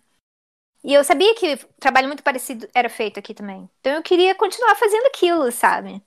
Porque era muito maneiro. Você tá pensando, você tá estudando, mas Sim. você tá resolvendo um problema para fazer uma pesquisa ficar melhor, para você fazer o censo melhor, para você fazer Sim. uma PNAD melhor, sabe? Então eu não queria perder isso, né? E aí, mas aí, tipo, como os dois processos foram juntos, teve um dia que eu tava com os dois papeizinhos ali na frente e o cara do, do IBGE falava assim pra mim: você vai ter que escolher. Agora oh. você vai ter que escolher. Um deles você vai ter que assinar. eu fiquei, ai, eu não sei. aí finalmente eu escolhi o da Ence, né? Uhum. E pronto, aí, aí começa a minha história na Ence. De volta na Ence, agora só como professora, né? Mas, tipo, foi com dor também, porque eu queria muito trabalhar no BGE. Tinha momentos na Ence que eu me arrependi, assim, fortemente de não ter ido pro IBGE. Mas eu tenho certeza que eu também teria os mesmos momentos no IBGE, uhum. principalmente agora, dada a conjuntura e dada toda a pressão. Agora e no, nos últimos anos, com toda a pressão que a galera sofreu com o censo, eu tenho certeza que eu também ia estar tá lá. Eu devia ter escolhido aí. não, mas ó, para você ficar tranquilo, você tem essa consciência, mas é, eu não tive a oportunidade de estudar com você, mas todo mundo que eu converso que teve aula com você é só elogios. É, e olha que isso na ENSE, na universidade geral, mas na ENSE é difícil, né? É aquele, ah, tem gente que ama, tem gente que odeia, né? Tá, a professora, mas você, pelo menos, das pessoas que eu conheço, é unanimidade. Então, isso eu acho que você fez uma escolha bem correta. Tá ajudando muita gente também, né? É. Desculpa, fala Não, eu falar, é, obrigada. Não, mas eu acho que assim, eu tenho essa consciência, assim, porque muitos alunos já, eles mesmos, né, já me falaram isso. Mas eu acho que vem muito também de eu ter vivido a ENSE como aluna, sabe? Sim, sim. Uma sim. visão diferente, né? Você tem um carinho é uma diferente. outra experiência, né? né? traumatiza, a gente não quer que os traumas sejam replicados nas outras é, pessoas, né? É, isso, isso é uma pessoa evoluída, né? É aquela pessoa que passa por um trauma e fala assim, não vou replicar isso pros próximos, né? é uma pessoa que superou o trauma, quem não supera quer replicar a porra ah, do trauma pros outros. Exato. exato. exato. Mas é, é só um, um parênteses aqui, a galera estava comentando bastante aqui no chat sobre exatamente isso, a galera ah, te elogiando, enfim, falando que é excelente professora e tudo mais, a Noelle também chorando junto comigo aqui que não teve oportunidade de, de, de ter aula com você. Como eu também não tive aula com ele. Não. O Rafinha também não, mas é. E aí, como é isso também? Aí é uma dúvida, tipo, como é que é essa relação professor-aluno? Como é que é esse sentimento que eu sempre tive curiosidade, né? Porque eu também tenho aquela assim, eu tenho o, o top 5 ali, top tal de professores que eu amo de coração, que eu vou levar para minha vida inteira, que mudou minha vida, sabe, da faculdade é, que não foi fácil, que meu sentimento era conturbado, etc. Mas, do outro lado, eu tinha um sentimento de professores que eu falo assim, mano, isso aqui poderia ter acabado com a minha vida, sabe? Eu pensei várias vezes em, tipo, desistir, jogar tudo pro alto, porque aquilo me mostrava que não fazia sentido às vezes. Só que, né, ainda bem consegui levar até o final. Mas como é que é isso, sabe? Você ter essa troca com o aluno, essa e eu sei que você, o pouco que eu te conheço, você tem uma relação diferente, sabe? Não é aquela relação totalmente hierárquica do sentido. De igual para igual, né? É, Parece, você tem e, e, os alunos têm um respeito com você, entendeu? Tem, mantém o respeito, mas é, você não se trata daquela maneira como, infelizmente, muitos ainda continuam. É, né? Então, acho que vem muito daí. Eu também, primeiro, primeiro, primeiramente, eu gostaria de dizer que eu só entrei na ENSE como professora depois de saber que alguns professores não estavam mais lá. Desculpa aí. Inteligente. Mas é inteligente, é uma decisão Porque se um ou outro ainda estivesse lá, eu teria escolhido o IBGE sem via de dúvidas. Não teria voltado. Porque eu já não suportava eles quando eles Imagina, foram meus professores. De trabalho, lidar com isso. Porra. Ia, no ambiente de trabalho, aí, mano, somos igual. Se vai tirar onda da minha cara, vai ter que aguentar. Sacou?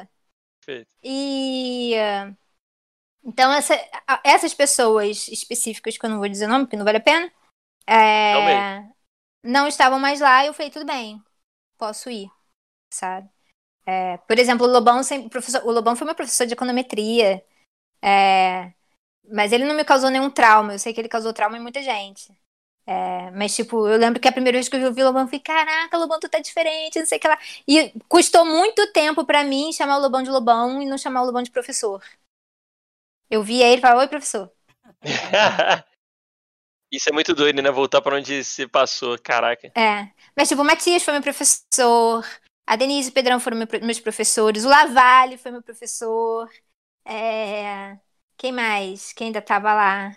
foi meu professor. A Carla tinha entrado, mas não, não me deu aula. A Lúcia já tinha entrado, mas não me deu aula.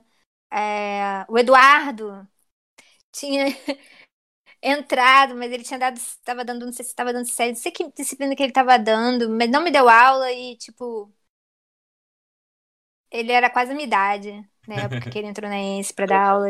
Tem várias histórias engraçadas, mas não vou contar aqui não, porque tem muita gente assistindo. É, mas, assim, eu acho que é muito disso, sabe? Primeiro. É. Sei lá, cara, eu acho que vem um pouco de, natu... de forma natural. Primeiro que, tipo.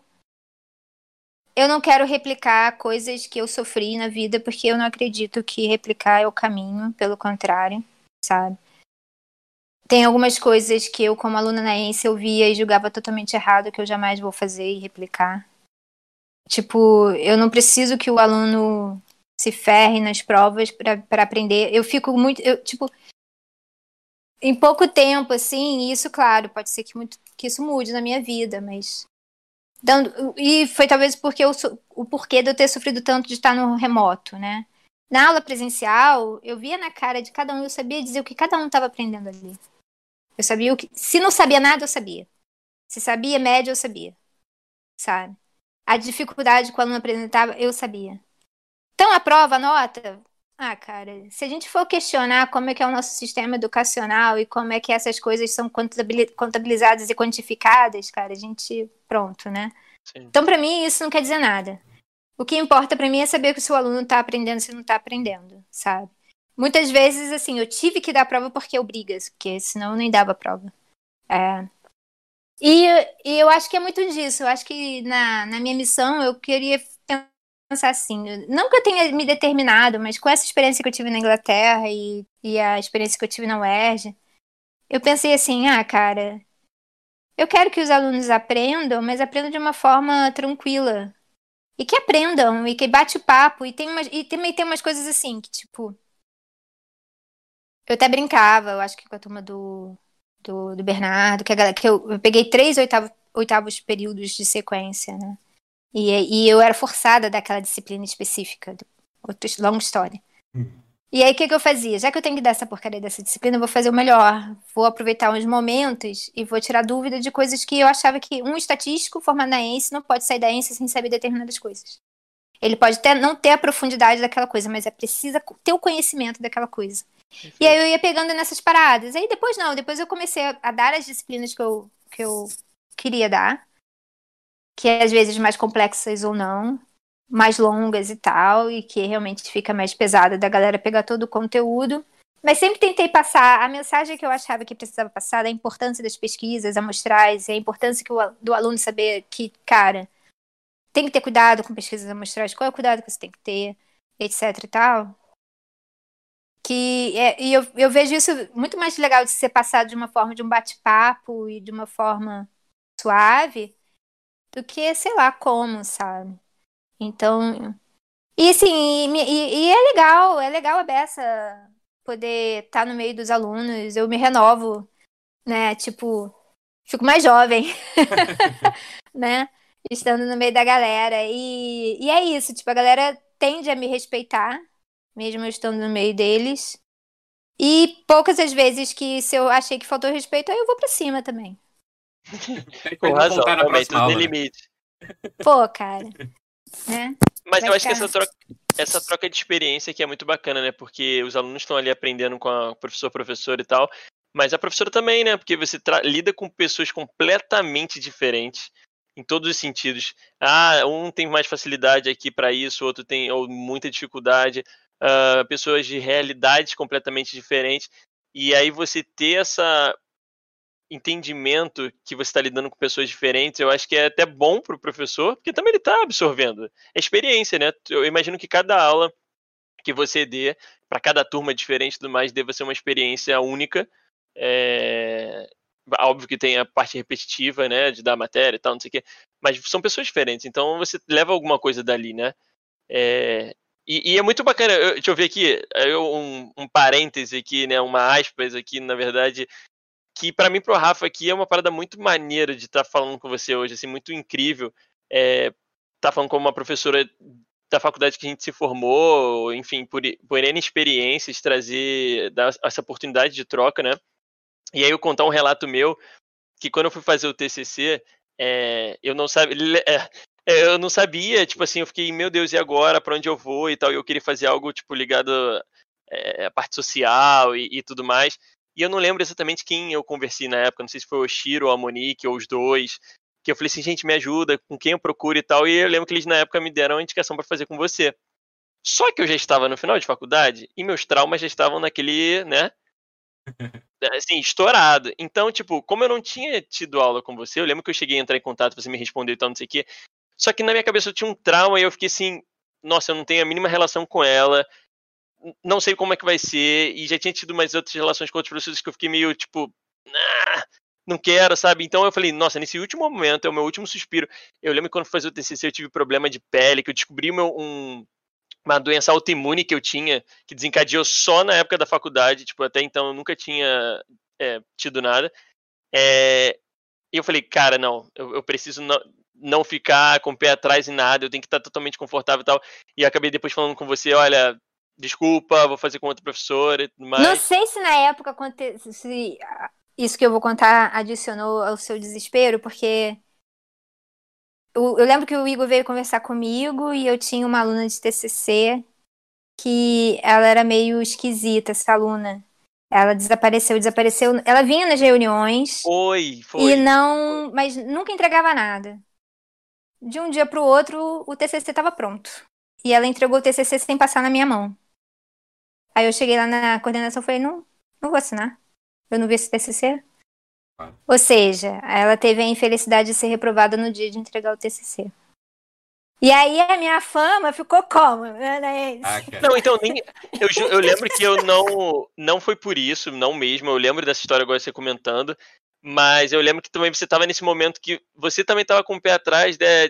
Enfim, passou por toda a situação que é complicada mas foi uma algo meu mesmo, porque assim, todo mundo te elogiava e te indicou e eu fui com tudo. Só que eu falei, cara, ah, eu tenho, eu tenho, eu tava nervoso, eu tava ansioso e tudo. Eu falei, eu preciso de alguma coisa que eu eu, eu conheça, assim, tipo, eu tinha que, que você sabe que ia dar, que não ia ter problemas, né? É, tipo... nem, nem problema que, assim, eu, que algo não passasse na minha cabeça, que eu pudesse pensar que, tipo, vai dar uma dor de cabeça, ou, meu Deus, como é que eu vou... Porque eu também, muita gente não acha, mas eu sou, eu tenho um lado tímido meu, quando eu não conheço a pessoa, que eu tenho essa muita dificuldade do primeiro, né? O antes, para mim, antes do, de falar e tal, é muito ruim. Depois que a gente dá a primeira palavra e tal, isso para mim flui muito bem. Mas o antes é muito. É, é, tortura muito. Então, foi muito engraçado, porque é, essa experiência toda, mas eu saí com essa cabeça do tipo, putz, podia ter feito com ela e tal, não sei o quê. É, porque as recomendações eram, eram maravilhosas. Mas que bom que também depois a gente teve a oportunidade de se conhecer é, pós-faculdade, devido à relação de amigos e tudo mais, que até para ficar mais claro isso daí, né? Porque ficou depois eu fiquei naquela tipo, putz, será que ela entendeu mal? Eu meio que larguei o negócio, não, não falei, não, não vamos seguir daqui e tal. Problema não, isso acontece também. É, quando o aluno está decidindo fazer TCC, é também. Não, é normal que o aluno venha conversar, ter ideias, converse com vários professores e escolha um. Então, na época, eu falei assim: ah, vai ver que ele escolheu outra coisa pra fazer com outra pessoa tranquila e calma. Não, e eu tive foi... uma outra. Desculpa, fala, fala. fala. Não, fala. Não, que eu tive uma outra experiência antes, que era que eu queria fazer o. Ai, meu Deus, fugiu o nome agora. Sem seu estágio, o que você faz na faculdade. A iniciação científica. Iniciação científica. E aí, na época que apresentaram iniciação, iniciação científica lá, eu, nossa, abriu aquilo na minha mente. Falei, nossa, eu quero fazer e tal. Tinha várias ideias na cabeça e tudo mais. E eu fui procurar uma professora X lá na época. E que eu gostei do projeto que ela apresentou e tudo mais. E, nossa senhora, a recepção que eu tive dessa professora foi péssima, assim. Foi tipo. E, e foi muito devido a, minha, minhas notas, assim. Meio que me menosprezou muito é, não, não teve um, um tato ali para a situação. E aquilo ali já. Aí virou uma bola de neve na minha é, cabeça e tal. triste frente. que isso aconteça, né? É, Mas, porque é assim... é isso, né? Mas ainda bem eu tive várias relações, assim. Por isso uhum. que, eu, que eu falo, eu tive muitos professores lá que me mostraram o outro lado. Denise, por exemplo, eu tive a oportunidade de ter aula com ela. E eu acho ela incrível, admiro ela e o Pedrão, assim, são professores que eu fico, tipo, de queixo aberto, literalmente, pela história de vida e o como eles amam aquilo ali que eles fazem, né? Tu vê no olhar deles que eles amam pra caramba aquilo ali. É... E aí, só um, um parênteses aqui também, uma outra coisa. Rafinha. É, um, um, segundo, Aline. A gente aqui na Twitch, que é onde a gente está ao vivo, a gente tem é, uma ferramenta chamada Hide. Né? Então, tem mais de uma pessoa ao vivo na Twitch, né? E nós conhecemos Sim. algumas pessoas. E um amigo nosso que estava ao vivo é, jogando um determinado jogo que eu não sei, ele acabou de fazer uma raid pra gente. Então, todas as pessoas que estavam assistindo ele agora estão nos assistindo. Chegou 28 novas pessoas ele fez uma pergunta que é assim: explica pra gente que tá chegando agora quem é que tá na conversa hoje no Cabeça Ativa. E o Igor e você me permitir, eu acho que eu tinha uma pergunta para te fazer, Aline, que dá um panorama geral de quem você é. Não sei se é um tema muito polêmico, mas a Aline, pessoal, ela é fera, estatística sinistra, doutora, doutora, PHD aí, sinistra pra cacete.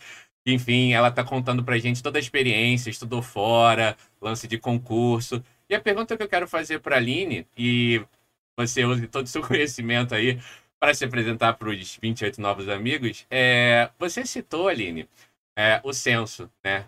E eu acho que é Boa. é um, um tema que eu não conheço ninguém mais bem preparado para conversar sobre o censo e falar qual a importância do censo, Aline, porque esse ano, se não me engano, o negócio está meio esquisito e a gente, pelo menos eu li uma notícia que é possível que ano que vem não tenha de novo.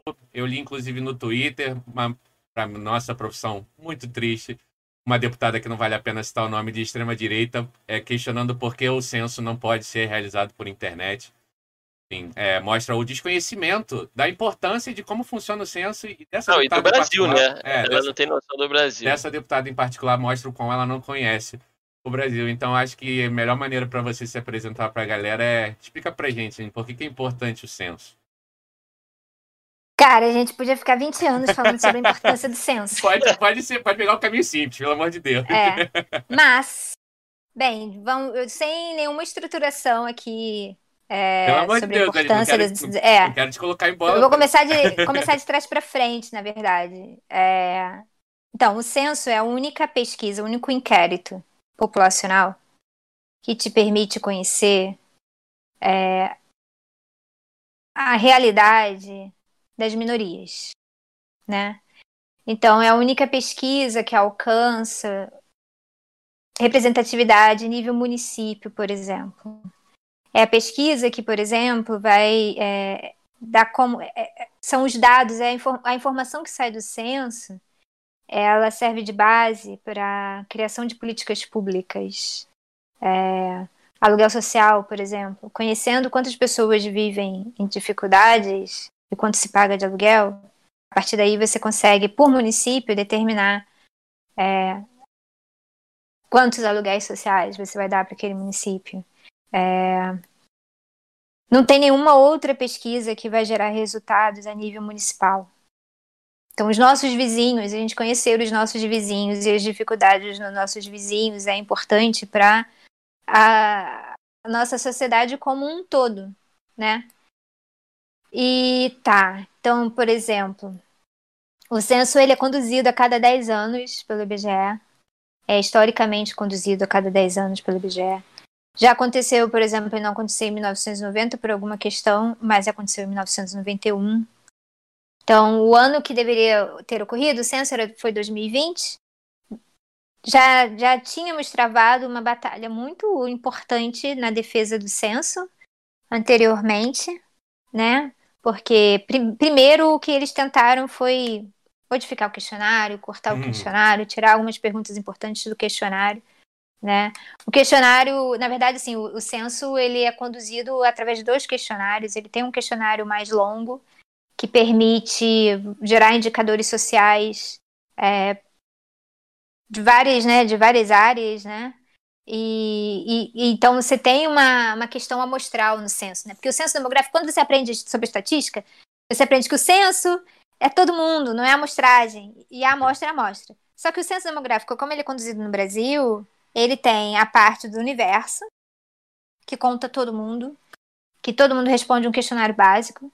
E algumas pessoas são selecionadas para responder um questionário mais longo, que é um processo amostral, complexo também, né?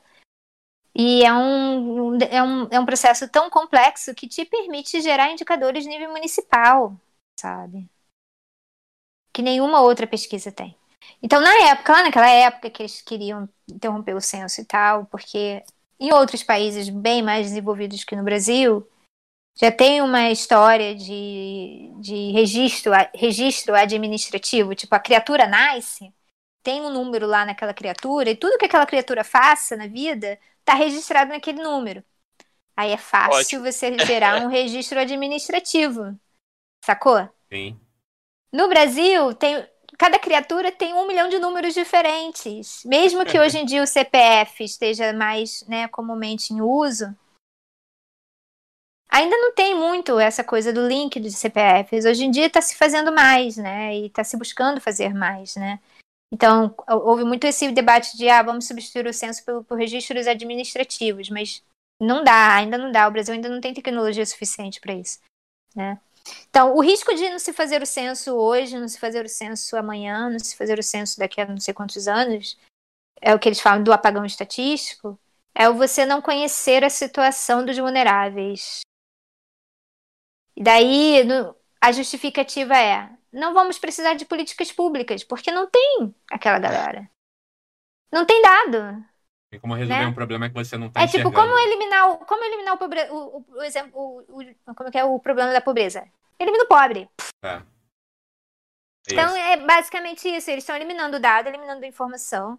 É, dessa Se forma. torna invisível, né? Literalmente. Invisível, no escuro, é no escuro. Então, quem está mais precisando de um auxílio, é, de uma bolsa alimentação, de uma bolsa escola, de uma bolsa qualquer, de um, de um auxílio financeiro do, do governo, não vai ter. A gente não vai ter como gerar informação para essas pessoas. A gente não vai ter como contar quem são essas pessoas. Dizer, olha, são tantas pessoas em situação X, são tantas pessoas em situação Y. Então a gente não vai ter isso. Então a importância do censo vem daí. E não tem como a gente substituir, não tem como a gente gerar essa informação a não ser através de um censo. Né? Então, por isso que a gente veio tanto em defesa do censo porque é, é importante para o desenvolvimento da nossa sociedade como um todo. E ele só acontece de 10 em 10 anos. O último que teve já está super defasado. 2010, sabe? Muito aconteceu em 10 anos. E também nessa situação do censo, é a situação onde existe todo um mapeamento. Então, por que, que é o IBGE é lindo? O IBGE é estatística e geografia. Então, ao mesmo tempo que ele coleta os dados, as informações estatísticas, Ele coleta as informações geográficas, ele mapeia o território, gera os setores censitários, vê qual foi o novo setor censitário, vê se precisa de. Tipo, é um momento que novos municípios são criados, municípios são agrupados. Esse é, é o momento do censo, e isso a gente não. E aí? O que acontece? E é triste ver que a gente sabe a importância é, para o país como um todo e como sempre foi valorizado e como é algo que é utilizado para políticas públicas é, total, assim, para tudo, para qualquer tipo de estudo, para você pensar no Brasil do futuro. É, como é que você pensa no Brasil do futuro se você não conhece o presente do seu país, né? E cada vez mais você tornando invisível, mais do que já é, porque assim, a gente já vive num país precário em inúmeros pontos que a gente poderia falar, que as pessoas necessitam. A gente está vendo aí cada vez mais a, na pandemia agora o aumento da insegurança alimentar, é, pessoas que não têm, voltando a, a ter que cozinhar a, a, lenha. E eu, eu vi um post outro dia tenebroso. Romantizando isso, né? Romantizando o tipo, ah, você tendo que voltar. Comida gostosa. É, é, sabe? É gostoso, fazer, é gostoso a comida. Fazer um arroz aqui a lenha, né? Sem sal, uma coisa romântica. Olha que maravilhoso. E a gente pensar que o Brasil ainda tem é, é, famílias e mais famílias que não têm acesso a saneamento básico, que tem que catar comida no lixo, catar comida em, em coisas assim absurdas. E aí você vê um presidente, todo uma, um, um clã ali que, que cada vez mais menospreza a, a, a, ciência, a estatística, o conhecer do seu Brasil, né, a sua história, as suas minorias, como você falou, eu acho que é algo muito triste e, e eu nem sei. Essa a galera, inclusive, que chegou aqui no, no Gank, que a gente recebeu na rádio, que a gente recebeu muita gente jovem aí, pensando que para essa galera, sabe, que é o futuro do país e, e, e como é que essa galera vai estudar, inclusive, o seu país sem informação. É. Né? Infe é. Infelizmente a gente não tem no, na nossa sociedade, né? Uh, o entendimento. Como é que é? Ah, eu esqueci a palavra em português, também em inglês, em qualquer situação. que é o ensinamento, o ensinamento da estatística na, no fundamental, né? É, como tem em outros países, costuma, a gente tinha isso no passado, que eu lembro que tinha, costumava ter. Tem, hoje em dia, eu sei que na apostila lá do Enem da minha sobrinha tinha lá uma parte de estatística. Mas o literamento, né, o entendimento do que é estatística, uhum. do que é uma pesquisa, do que é um censo, qual a importância disso, para a grande maioria da população a gente não tem. Então, por isso que vem perguntas como essa: por que a gente não pode fazer pela internet? Obrigada. Ai, Porque hoje em dia, né, tá na internet é verdade, né?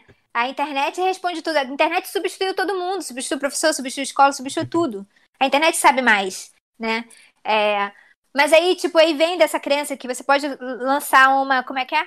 Uma enquete na internet. Vamos fazer um censo. Meu Deus do céu. Através de uma enquete na internet. Não dá, galera. Tipo, não dá. É, primeiro, não é todo mundo que tem acesso à internet, começa por aí. É. Nem 50% da população brasileira tem acesso à internet de verdade. É muito fácil você estar numa grande cidade como Rio de Janeiro e pensar que o mundo, que o resto do Brasil inteiro é assim, que todo mundo tem computador, telefone, Muitas vezes um bairro celular. Né? que inclusive no próprio Rio de Janeiro, se você sai um pouquinho aqui da, da do centro, Sim. né, da, dos bairros municipais, você já vê que a realidade é completamente diferente, Não, né? Dando aula remota, é isso. Você sabe que tem um aluno que está numa situação que ele não tem, um, não tem nada. Ele vai assistir aula pelo celular, quando ele tiver um celular, pela rede, sabe lá de quem que vai ceder para ele, sabe? Então, não, não dá para fazer o censo pela internet. É... Não rola. Valeu, Fica aí de aprendizado pra galera aí, é. entendo. É, internet não bolha, né? resolve. Né? É, internet não resolve todos os problemas que a gente tem na vida. Não resolve, galera, não resolve. Principalmente quando você não tem um país estruturado para isso, né? Porque é uma Sim. coisa você pensar num país como a Aline comentou, sei lá, um Estados Unidos da vida, ou sei lá, Nem uma é, tipo, lá, como é que é a Suíça, Suécia, aqueles países nórdicos Noruega, pequenos, é, que tipo, tem todo uma, um histórico e tal. Lá, se calhar sim, lá de repente dá para lançar um site na internet, digite aqui o seu número, a gente consegue controlar quem respondeu, quem não respondeu. Lá de repente dá, de repente dá para fazer um censo pela internet, lá, sabe? Mas valorizem, quando vocês verem alguém lutando aí, professores, é, a galera do IBGE, enfim, pesquisadores e tudo mais, lutando por isso, entendam a importância que é o, o, IBGE, a importância do censo, porque infelizmente vão ter é, é, políticos que vão passar, né, que estão de passagem, mas vão passar e vão tentar desestruturar toda uma história, toda uma luta de uma galera assim que, que tá ali por amor. Essa galera tá ali por amor, tá correndo atrás. É, pude conversar também com outros professores da ENSE é, que tiveram essa oportunidade de ver como é que é o censo no, no dia a dia, né, é, no campo mesmo. E, e, como é lindo, é, é uma parada que não é fácil. E agora a gente está vendo muito disso com a vacina também, né? Mostrando, tipo, a galera indo lá no interior do Amazonas, no Acre, tendo que pegar um barco, pular árvore, que não sei o quê, para conseguir levar uma vacina para aquela população ali. E né? galera sabe que tem gente lá porque um dia fizeram censo e foram lá. É, exatamente. exatamente. Então, assim, tá tudo interligado é. e, e, não é tão simples assim. A vida não é tão simples assim. E que bom que tem pessoas que estão preocupadas com todo, né? Com, não Sim. só com o cara aqui que mora na zona sul do Rio de Janeiro, mas também com o cara que mora no interiorzão que não tem acesso à internet, não tem acesso à água, não tem acesso a um uhum. esgoto, enfim. É. É, então é isso. Nossa, mas que aula. Ah, eu falar obrigado. isso. Eu, é, superei aquele lance de nunca tive aula com a Aline. Pronto. Já é, foi, boa. já foi. muito obrigado, Aline, pelas palavras. Eu acho muito bem. importante. Muito importante isso. Falou. Muito, muito foda, muito foda. Fiquei emocionado aqui, porque eu fico, fico triste com a situação que o nosso país vive. E a gente lê tanta coisa é, que não é tanto do nosso conhecimento, coisas bizarras que acontecem que não é tanto do nosso conhecimento, e essa é um pouquinho do meu conhecimento. Claro que eu conheço bem pouquinho perto da Aline, mas é uma coisa que a gente estudou, que a gente sabe a importância, sabe tudo isso que a Aline falou. Então, mexe ainda mais quando a gente vê esse tipo de coisa, assim, na profissão na carreira que a gente estudou e se dedica, né? Enfim. E vendo como a internet é maravilhosa que a gente fala, mas como muita gente utiliza, infelizmente, pro lado mal da coisa, né? Então, uma mentira compartilhada, assim, em questão de segundos. E aí você vai ver mil pessoas é, replicando aquela falácia de tipo, ah, por que não faz é. na internet? Né? Não é tão simples. Você bota no Facebook para fazer. aí como é que você vai explicar para cada um, né? É. Complicado. Gente, é triste, né? É triste. Cara, o microfone caiu. Mas é vamos triste. levantar o astral, né? Boa. Sair um pouquinho disso aqui, porque isso aí a gente já tá tomando todo dia porrada, mas é importante falar, né? É importante a gente também trazer isso, essa troca é muito boa. É, então, é, voltando ali para daqui a pouco a gente para a pergunta também, não tomar muito seu tempo, que né, no, no sábado curtir o finalzinho do sábado e tudo mais. É, como é que tá hoje a, a Aline? Ah, não, eu lembrei de um ponto que eu queria muito perguntar. Que a gente sabe que você também tem o dom participa ali no carnaval, Verdade. toca. Tem a outra Aline, né? A outra Aline. Eu que é conheci é essa Aline primeiro. Eu conheci essa Aline primeiro. É, conheci ali no bloco de carnaval. Tem a outra Aline, é verdade. Como é que é essa relação com a Aline do, do...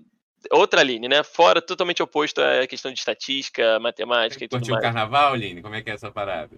Carnaval também veio porque meu pai era muito carnavalesco, sabe? Meu pai, desde que quando ele veio da Bahia, veio para o Rio, ele ficava lá no meio da galera da Mangueira, conhecia lá a galera, saía lá em todos os blocos, não sei do que. E ele depois, mas assim, mas para os últimos anos ele estava associado à Lins Imperial, que é uma escola pequena. Ele era da ala dos compositores, ele escrevia samba, enredo e tal, não sei o quê.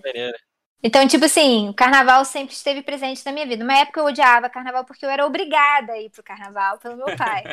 né? Então eu não queria. Adolescente faz o quê? Fica com raiva é, quando o pai obriga a fazer alguma coisa. Né? Então eu odiava, odiava o carnaval. e aí, com essa coisa de vai estudar lá fora, não sei o quê. Aí comecei a sentir muita falta do carnaval, não sei o quê.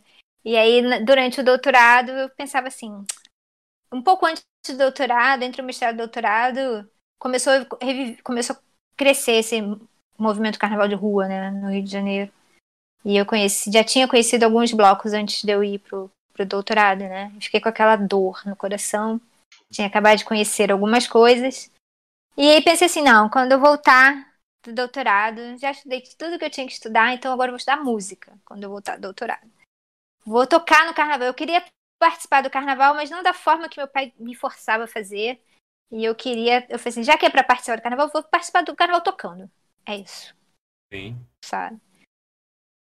E, e aí foi esse o movimento que eu fiz. Eu comecei a participar de algumas oficinas.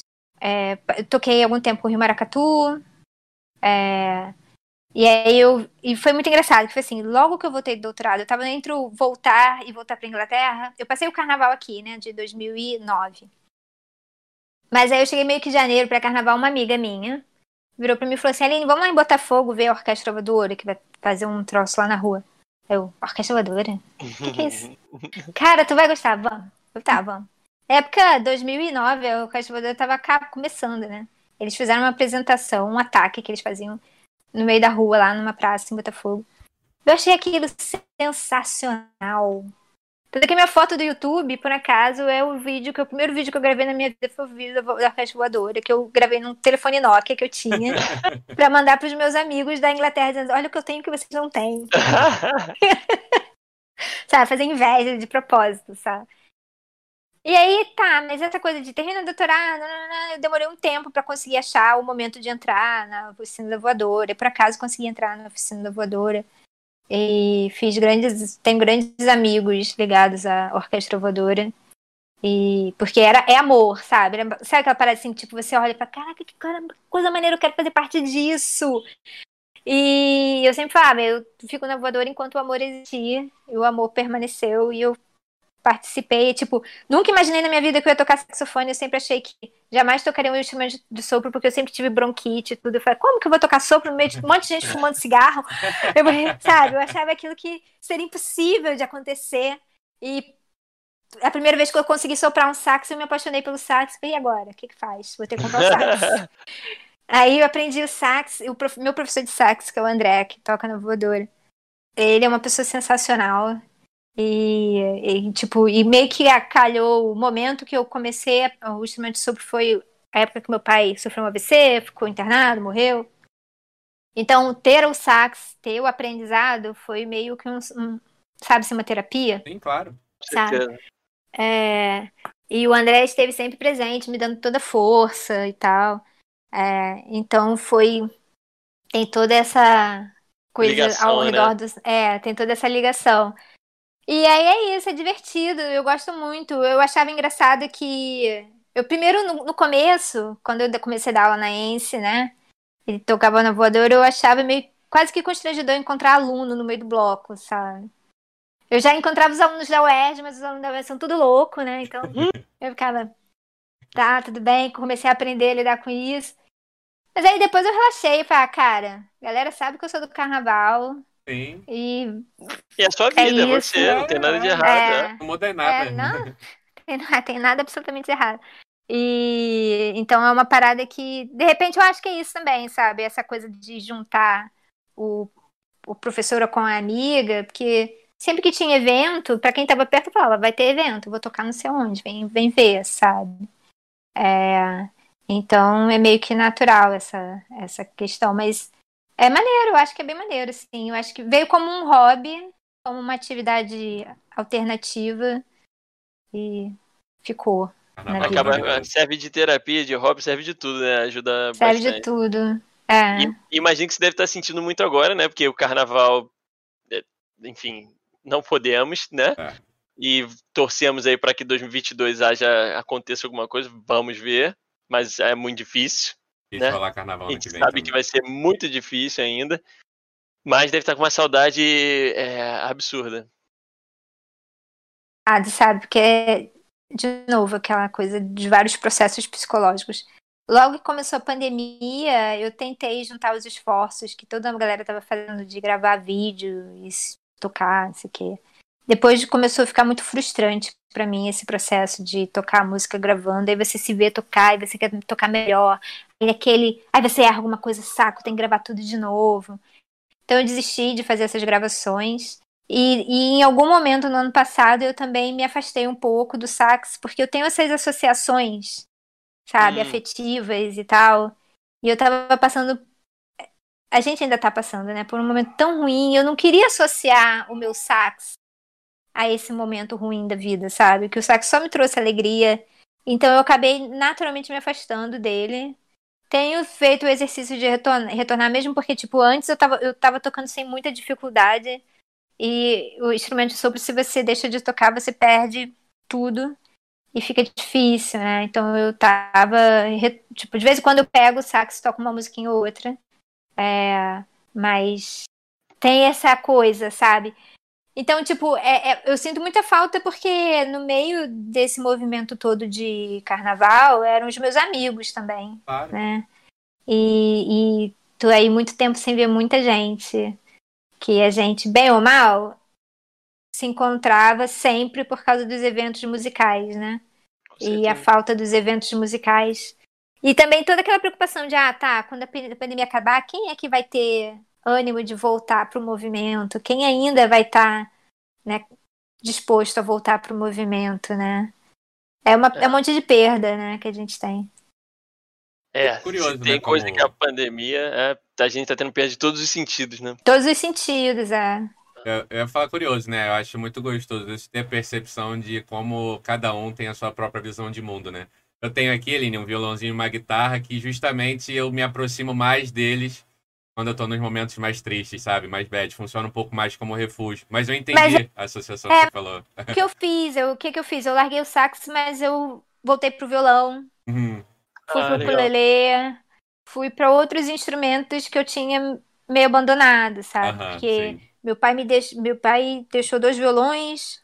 Aí um tá aqui em casa, o outro tá ainda na casa da minha mãe, mas é muito grande pra minha mão que é pequena. Eu comprei um pequenininho que dá pra eu tocar. Uhum. É, e voltei de vez em quando a tocar os acordes que eu já sabia, tentar Sim. uma música ou outra, um acorde diferente. Aham. Que, tipo, não fiquei longe da música, mas eu me desobriguei daquela coisa de ficar feliz quando eu não tava, Sim, tá certo. É isso aí. sabe? Viver o sentimento. Não dá pra ignorar sentimento. É, é. Porque, tipo, um dia eu lembro que eu peguei o sax pra tocar uma música e tava, pô, cara, que tristeza tocar aquela música. É. E saber que, sabe lá Deus, quando eu vou tocar aquela música de novo, sabe? É, Podia ser um momento de super aprendizado, eu podia ter relacionado de outra forma. Tipo, podia ser um momento de super aprendizado de outras, de outras formas, com, de, de outros relacionamentos com o sax. Mas eu fiquei tão bizarramente incomodada que eu falei, ah, deixa ele quieto lá. E tinha também uma maluquice da minha cabeça que eu, eu, tive, eu tive a Covid mais ou menos um ano atrás mesmo. E o, o dia anterior de eu amanhecer com, com febre e tal, eu tava tocando muito a minha flauta transversa. Porque Eu tava muito no- eu tava aprendendo flauta também. Cara, não toca uma É. opção de instrumento, né, Aline?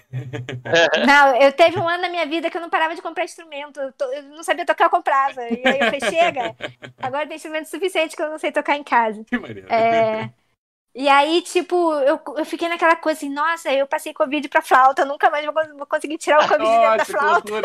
Sensacional. E eu falei, não quero passar Covid pro saxofone. Falta Sabe? com Covid. Assim, sabe aquela puf, Aham. zoeira da cabeça da gente? E aí foi sem querer, a flauta já tá guardada, porque a flauta, assim, eu tava começando a aprender e a flauta tem todo o mesmo. Você perde a embocadura de uma vez, sabe? E aí eu fiquei altamente frustrada quando eu soprava, só saía. Tá guardada, não desisti dela, mas Tá ela tá guardada. Tá o dia certo. que eu puder ter aula com a minha professora de novo, terei Justo. e voltarei daqui a cinco anos, daqui a dez. Enquanto eu estiver viva, a chance de voltar pra flauta vai existir. Né? Agora o sax, de vez em quando eu toco, mas sem pressão. Tá Sem certo. pressão. Fazer o que a gente se sente bem confortável. É. Fala aí, Gão. Maravilhoso. É, eu acho que a gente pode, então, ir As para as perguntas? perguntas. que eu vi que Perguntas. Tem, tem, tem bastante perguntas. Mas antes das perguntas, Aline, a gente sempre. A gente faz uma pergunta para você, na verdade, que a gente pede uma indicação. Uma ou duas ou três, ou quantas você quiser dar, e do que você quiser. Pode ser uma série, pode ser um filme, pode ser um livro, pode ser uma série, um livro, você fica à vontade. Pode ser, pode ser um- uma dessas coisas que o Igor falou, que você tá vendo agora e tá te prendendo muito. Pode ser alguma coisa muito antiga que você leu quando era criança e te marcou. Ou pode ser alguma coisa que também não te marcou. Uma indicação aí pra, coração agir. é, pro, pros Pode ser livre. Pois é, Pode? cara, é que pega. Tipo, eu não tenho quase assistido nada de série nem nada. Não, não, mas pode ser qualquer. Eu Se sou você quiser indicar um É. hobby, pode sim. ser. Pode ser indicar música. Pode, Pode, pode, pode, Já tivemos aqui gente indicando CD. Pronto, já sei o que, que eu vou indicar. Pra quem não Perfeito. conhece o Grupo Corpo. O grupo, grupo, o, é, Grupo Corpo. O- o é corpo- um grupo o de corpo- dan O Corpo. por corpo. É. Tem, é um grupo é, mineiro de dança contemporânea. Sensacional. Eles de vez em quando fazem workshops online de graça, gratuitos, pra galera que sabe dançar e que não sabe dançar. É, eles, como eles fizeram um aniversário importante no ano passado, ou esse ano, não me lembro bem, eles fizeram assim, de vez em quando eles liberam um espetáculo específico no canal deles, de graça, pra galera assistir. E são espetáculos que vale muito a pena ver. Mesmo quem não conhece muito de dança, sabe, vale a pena ver o Grupo Corpo. É, é bem específico e eles têm uns movimentos que você identifica que é o corpo dançando, porque tem uns movimentos que meio que se repetem nos espetáculos específicos, sabe? Como se você vai assistindo os espetáculos. E as músicas são sempre músicas sensacionais. Eles pegam é, compositores brasileiros. O, o, o, Caetano já, já compôs para um espetáculo. Uh, Lenine já compôs para um espetáculo.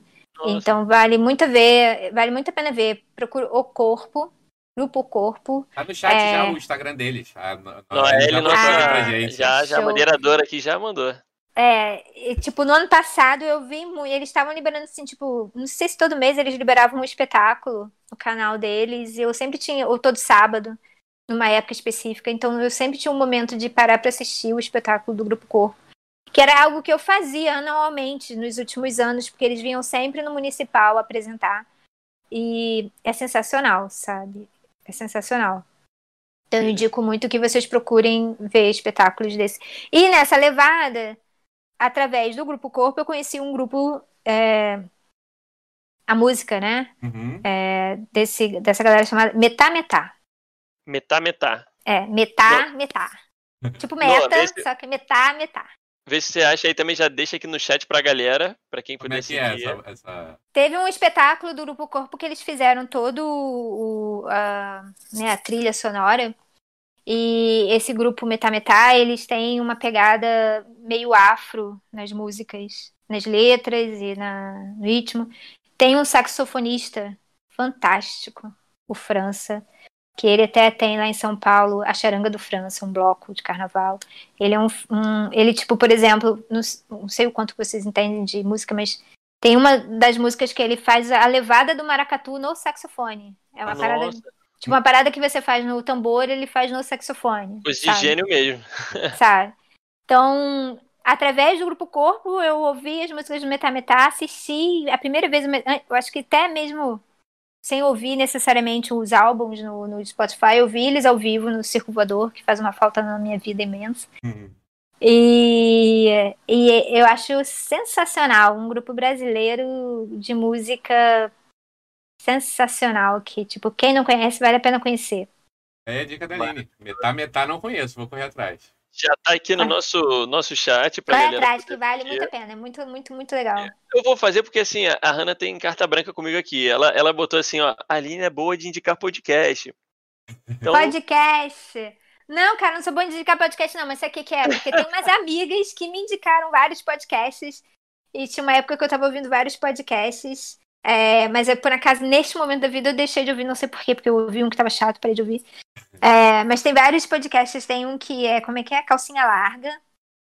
Já fica a dica aí também, ó.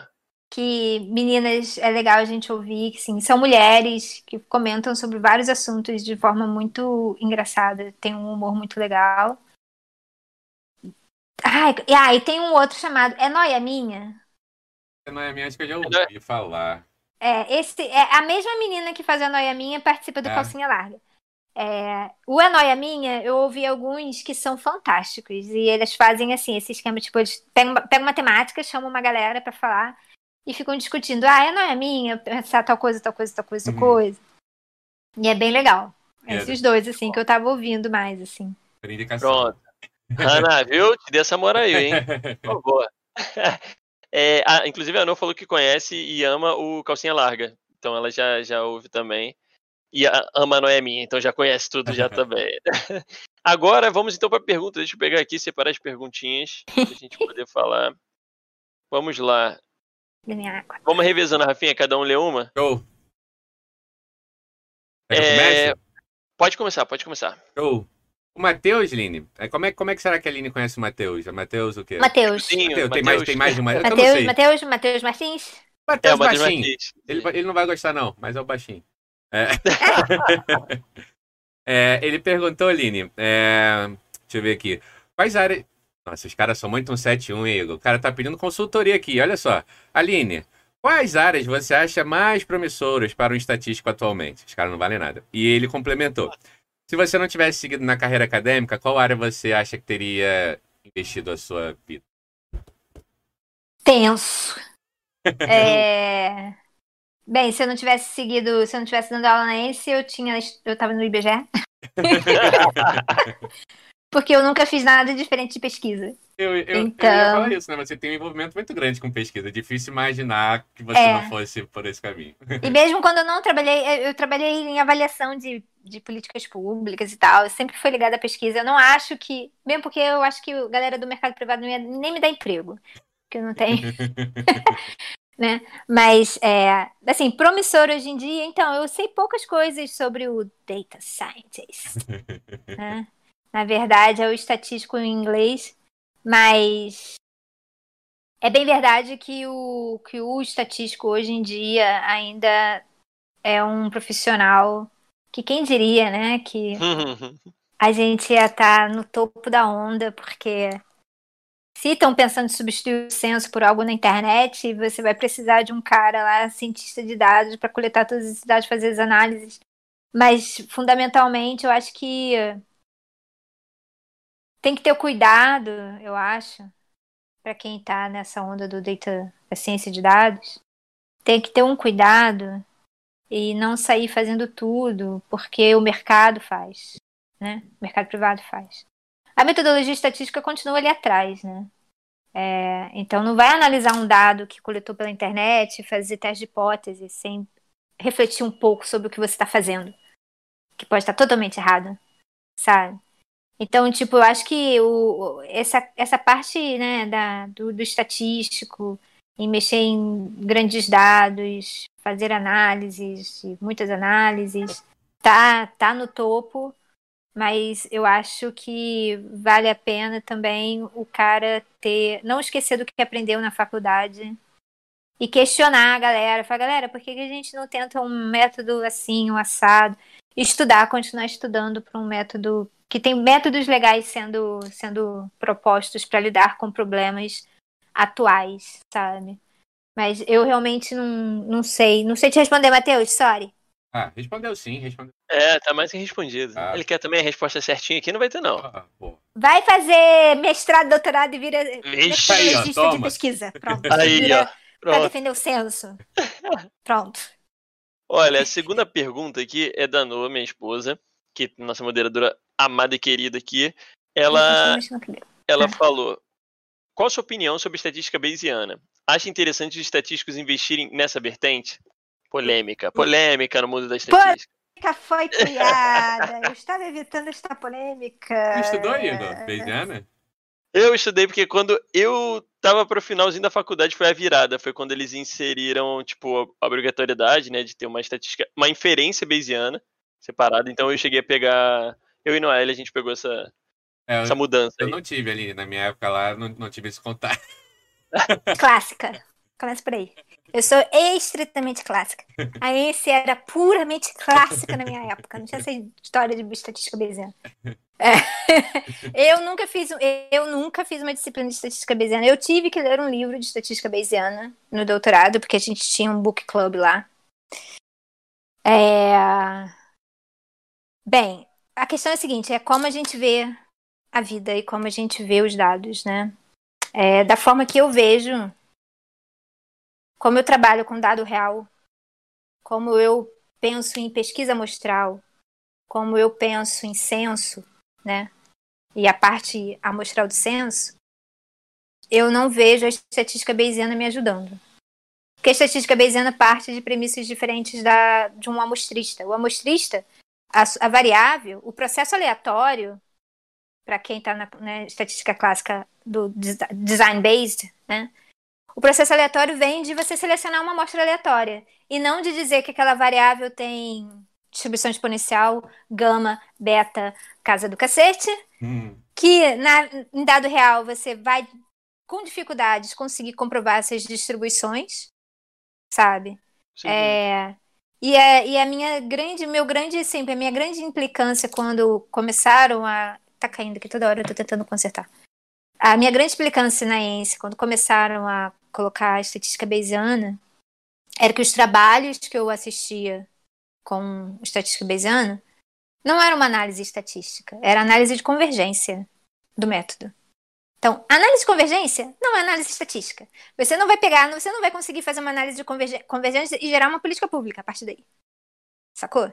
Eu, eu tenho essa visão muito clara da estatística social, da estatística oficial. Eu, eu não consigo com facilidade migrar a minha cabeça para um dado simulado e tentar entender a utilidade do dado simulado. De verdade. Sorry, quem é o estatístico bezerro que está aí assistindo e vai se sentir super ofendido com isso. Não gostou? Manda um e-mail pra gente aqui, é. depois a gente dá a voz aqui. Sou sorry, chama o Beziano e a gente vai lutar. Fazer um debate aqui, né? Beziano contra clássico. Não, mas é muito engraçado, porque os, os, os colegas Bezianos, eles fazem piada comigo e sempre falam assim, não, porque a Aline vai no congresso Beziano, fica olhando pra minha cara, esperando minha reação, sabe?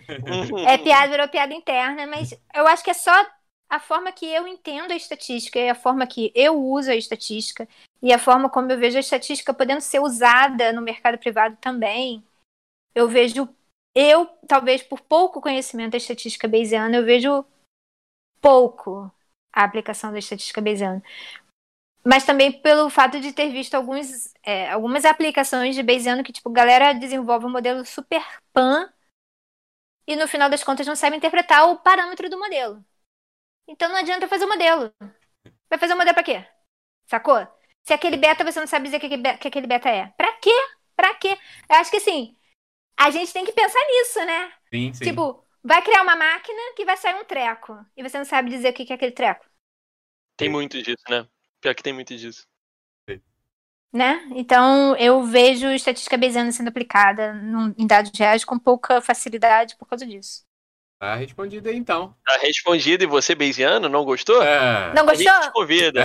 Aceita. aí, Line, a, a Raninha, ela perguntou. Como é ser uma mulher jovem, dando aula para turmas muitas vezes majoritariamente de alunos do sexo masculino? Sentiu algum tipo de machismo? Fiz.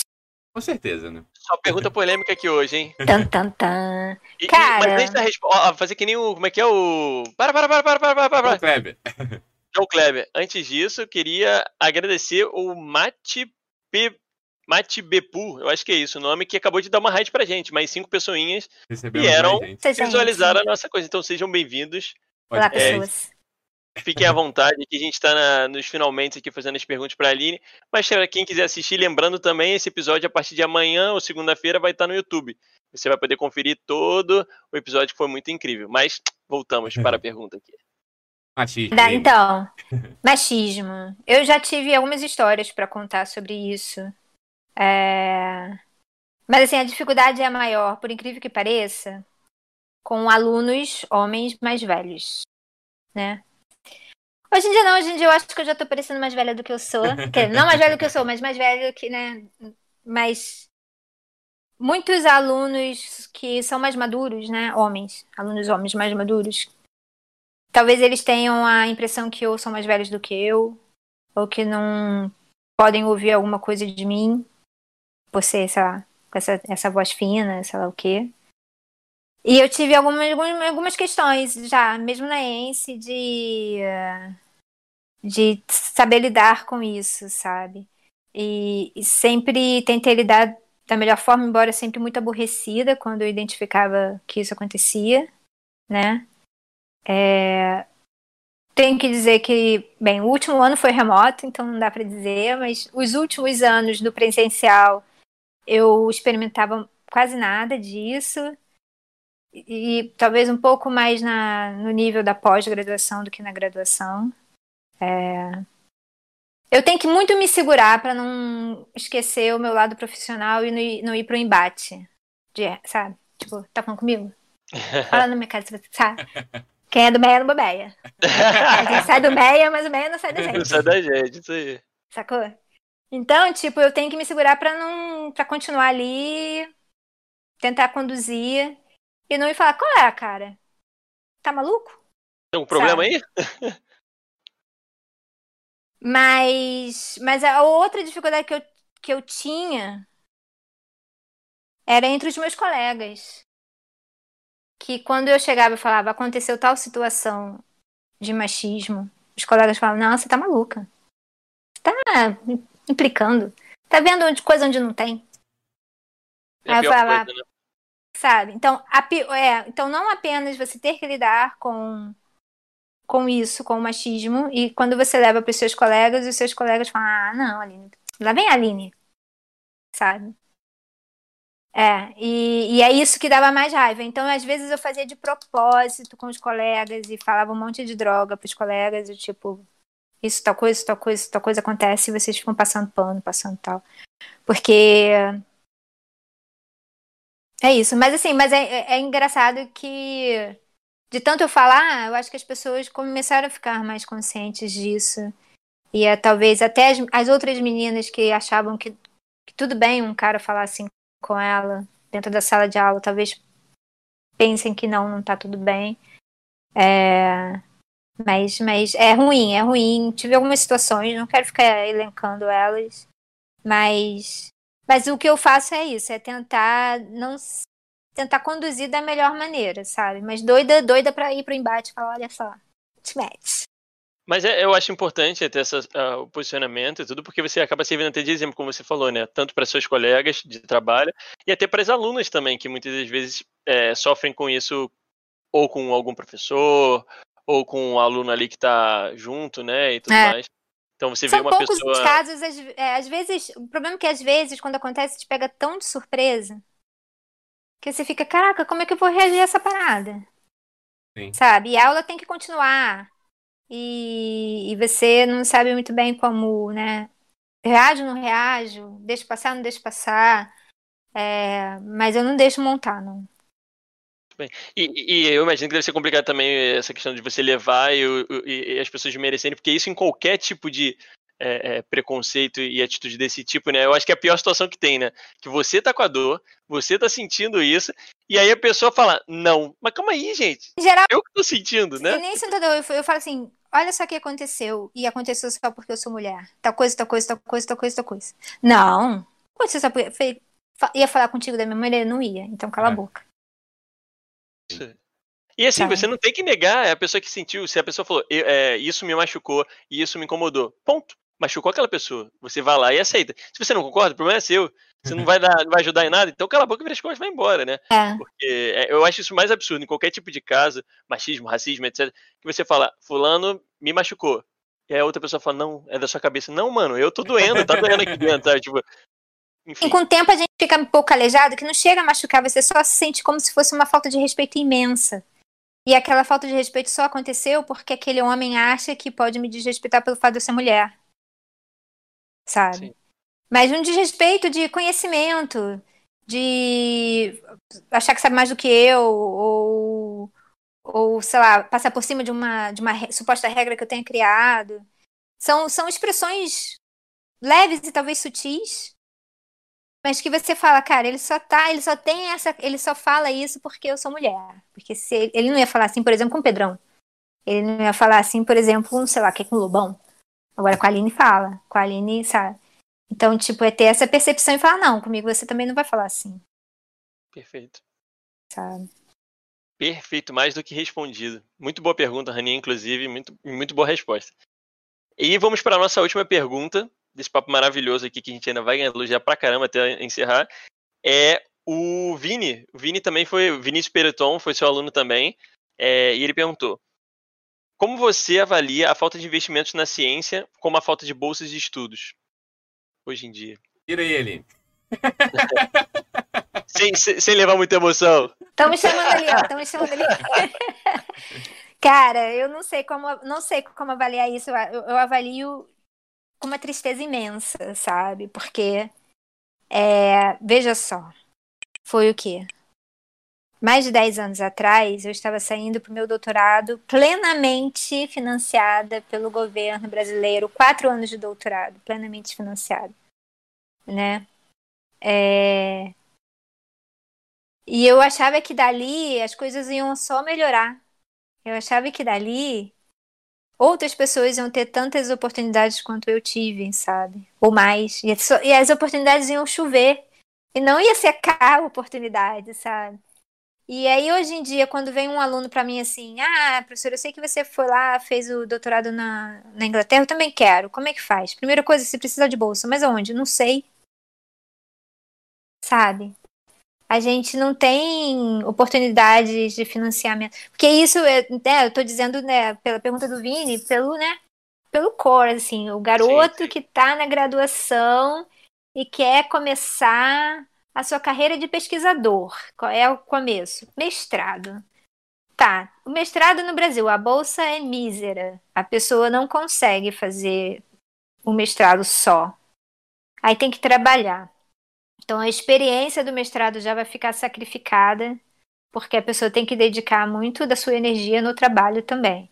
É muito fantástico quando você pode dedicar só ao mestrado, porque sua energia toda está ali no mestrado. Você está aprendendo muito mais, né? E, e oportunidades internacionais, então, estão muito mais escassas, né? A gente, então, na ciência no core, que é o lado que eu mais vejo, é, é isso. E sem, se falar, sem falar nesses cortes todos absurdos que a gente sofre constantemente nesse governo atual, de que a quantidade de bolsas de iniciação científica são reduzidas. Bolsas de mestrado reduzido, cortadas, bolsas de doutorado, bolsas de doutorado sendo estudo cortado. Então, isso aqui eu tô falando de novo no core, né? Lá no comecinho, e não na galera que tá lá no laboratório Sim. fazendo sim, lá sim. os experimentos e de repente acaba a verba. Hum,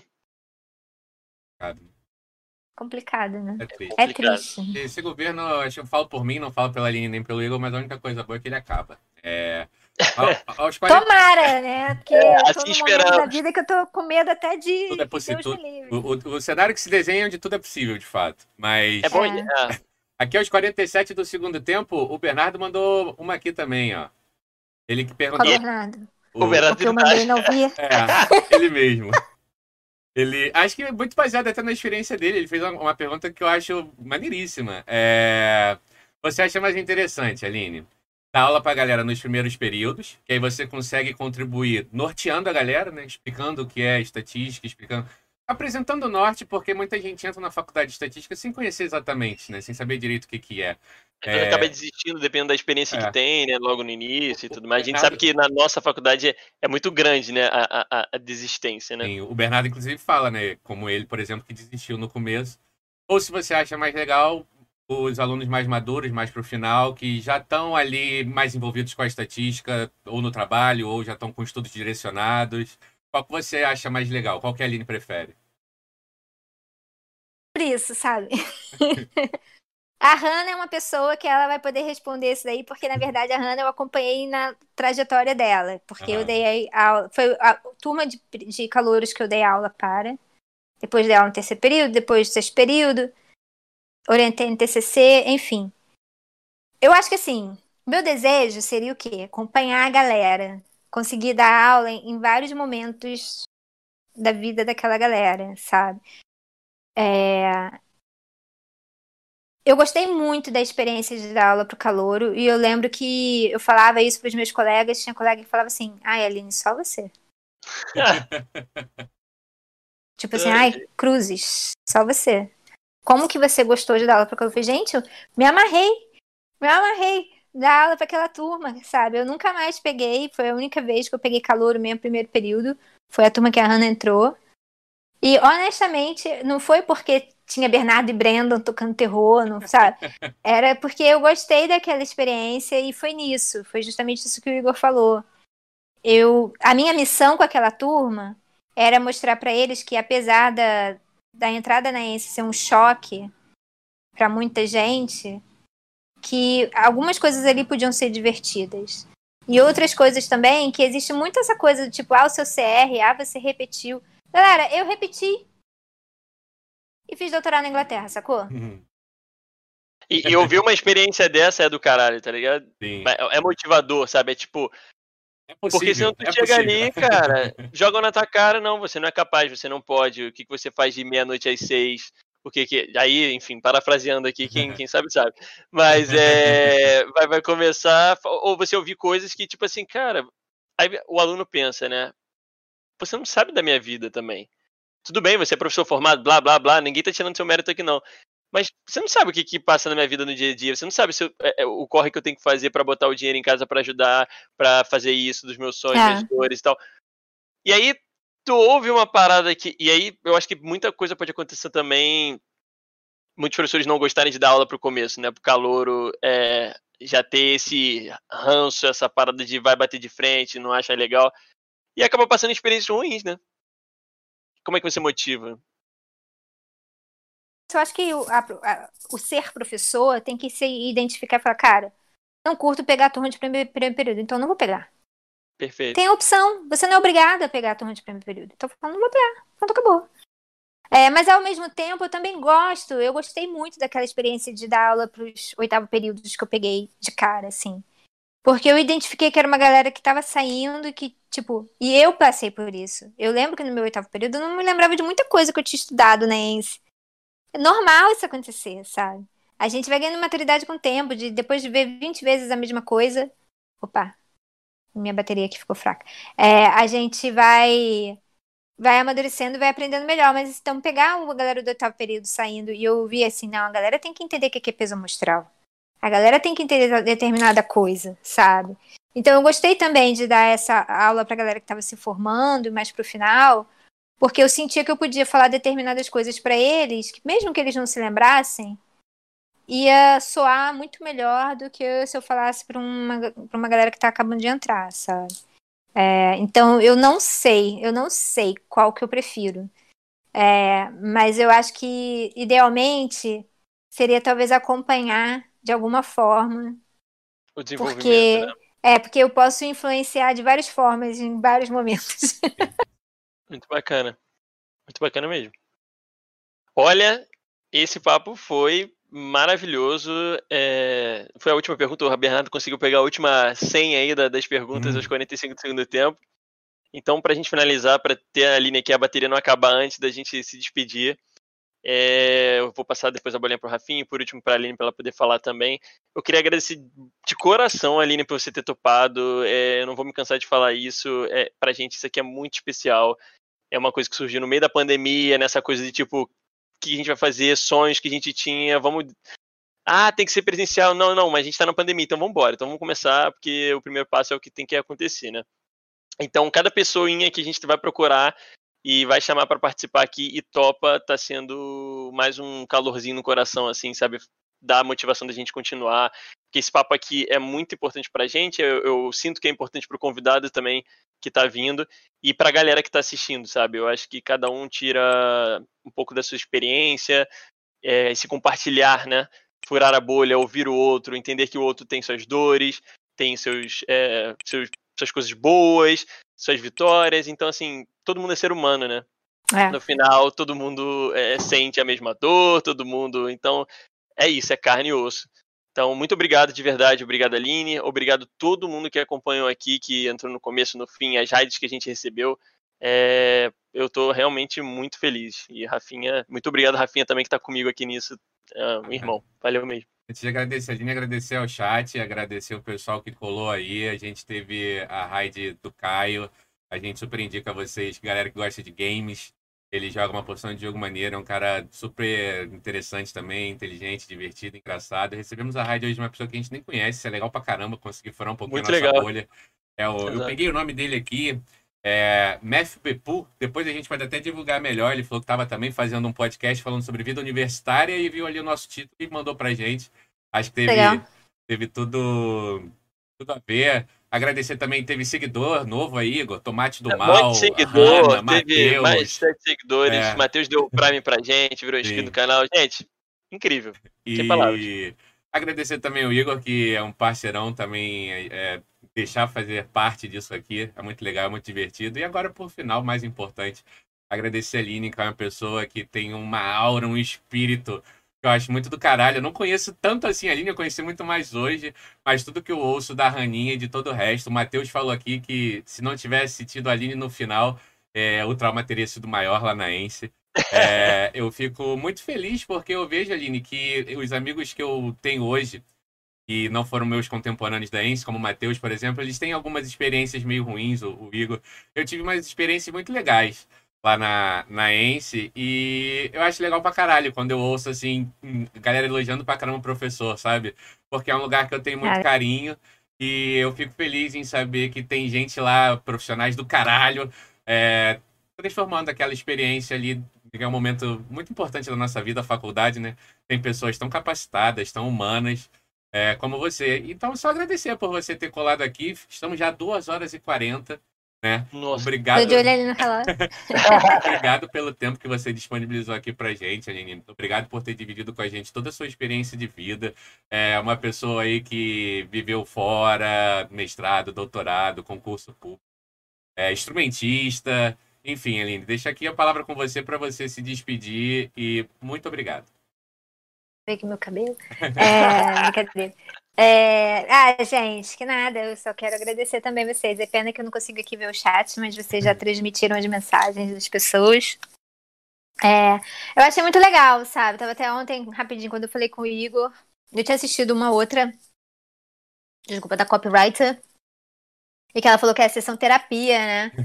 E é um pouco, né? Porque a gente tá falando sobre a vida e contando história. E e, e, eu acho que essas histórias são engraçadas de se contar e tal. Então, obrigada pelo convite. É, vou procurar assistir os seus próximos episódios também. Eu não consigo assistir to tudo, todos, mas eu sempre dou uma olhadinha. É... O que mais que eu falar? Não, agradecer, foi uma experiência muito legal. Gostei de conversar com vocês. Pena que eu não pude dar aula para vocês, mas lembra do, do Igor lá?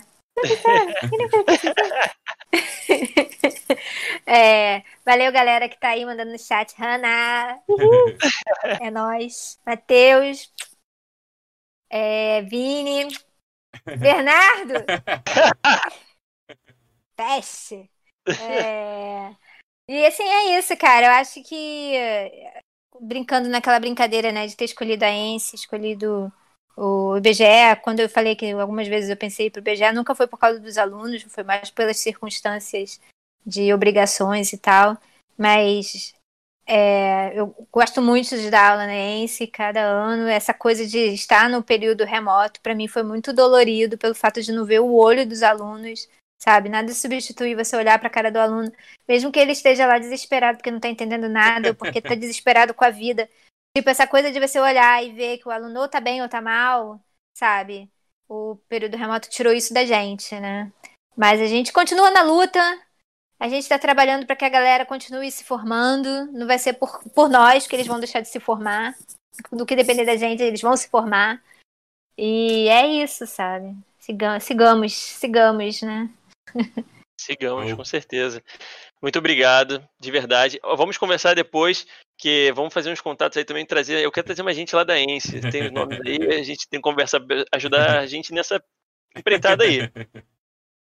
Qualquer coisa eu falo, vai lá, galera, isso é chato. Ah, legal, é legal, eles são chatos, é mas são legais. e... Ah, eu acho que muita gente topa, eu acho que, tipo assim, Algumas pessoas vão ficar, ah, não sei. Tem gente que é mais tímido, tem gente que é mais reservado é, também, tá tudo bem. Mais reservado isso também, sabe? Não, a gente já tem, né? A gente tenta. Exato, exato, exato. Se puder, segue a gente aqui na Twitch, segue lá no YouTube, segue no Instagram para sempre estar acompanhando o que a gente está fazendo. E até a próxima aqui, final de semana que vem já tem mais. Gente, muito obrigado. Uma boa noite para vocês. Se cuidem, né? Cuidem, fiquem em casa. Isso. Fiquem em casa, álcool gel, se máscara. cuidem aí, máscara da maneira correta, né? E, e, é isso, gente. A gente se vê logo mais. Beijo para todos, fiquem bem. Valeu. Boa noite, gente. Beijinhos. Beijos. you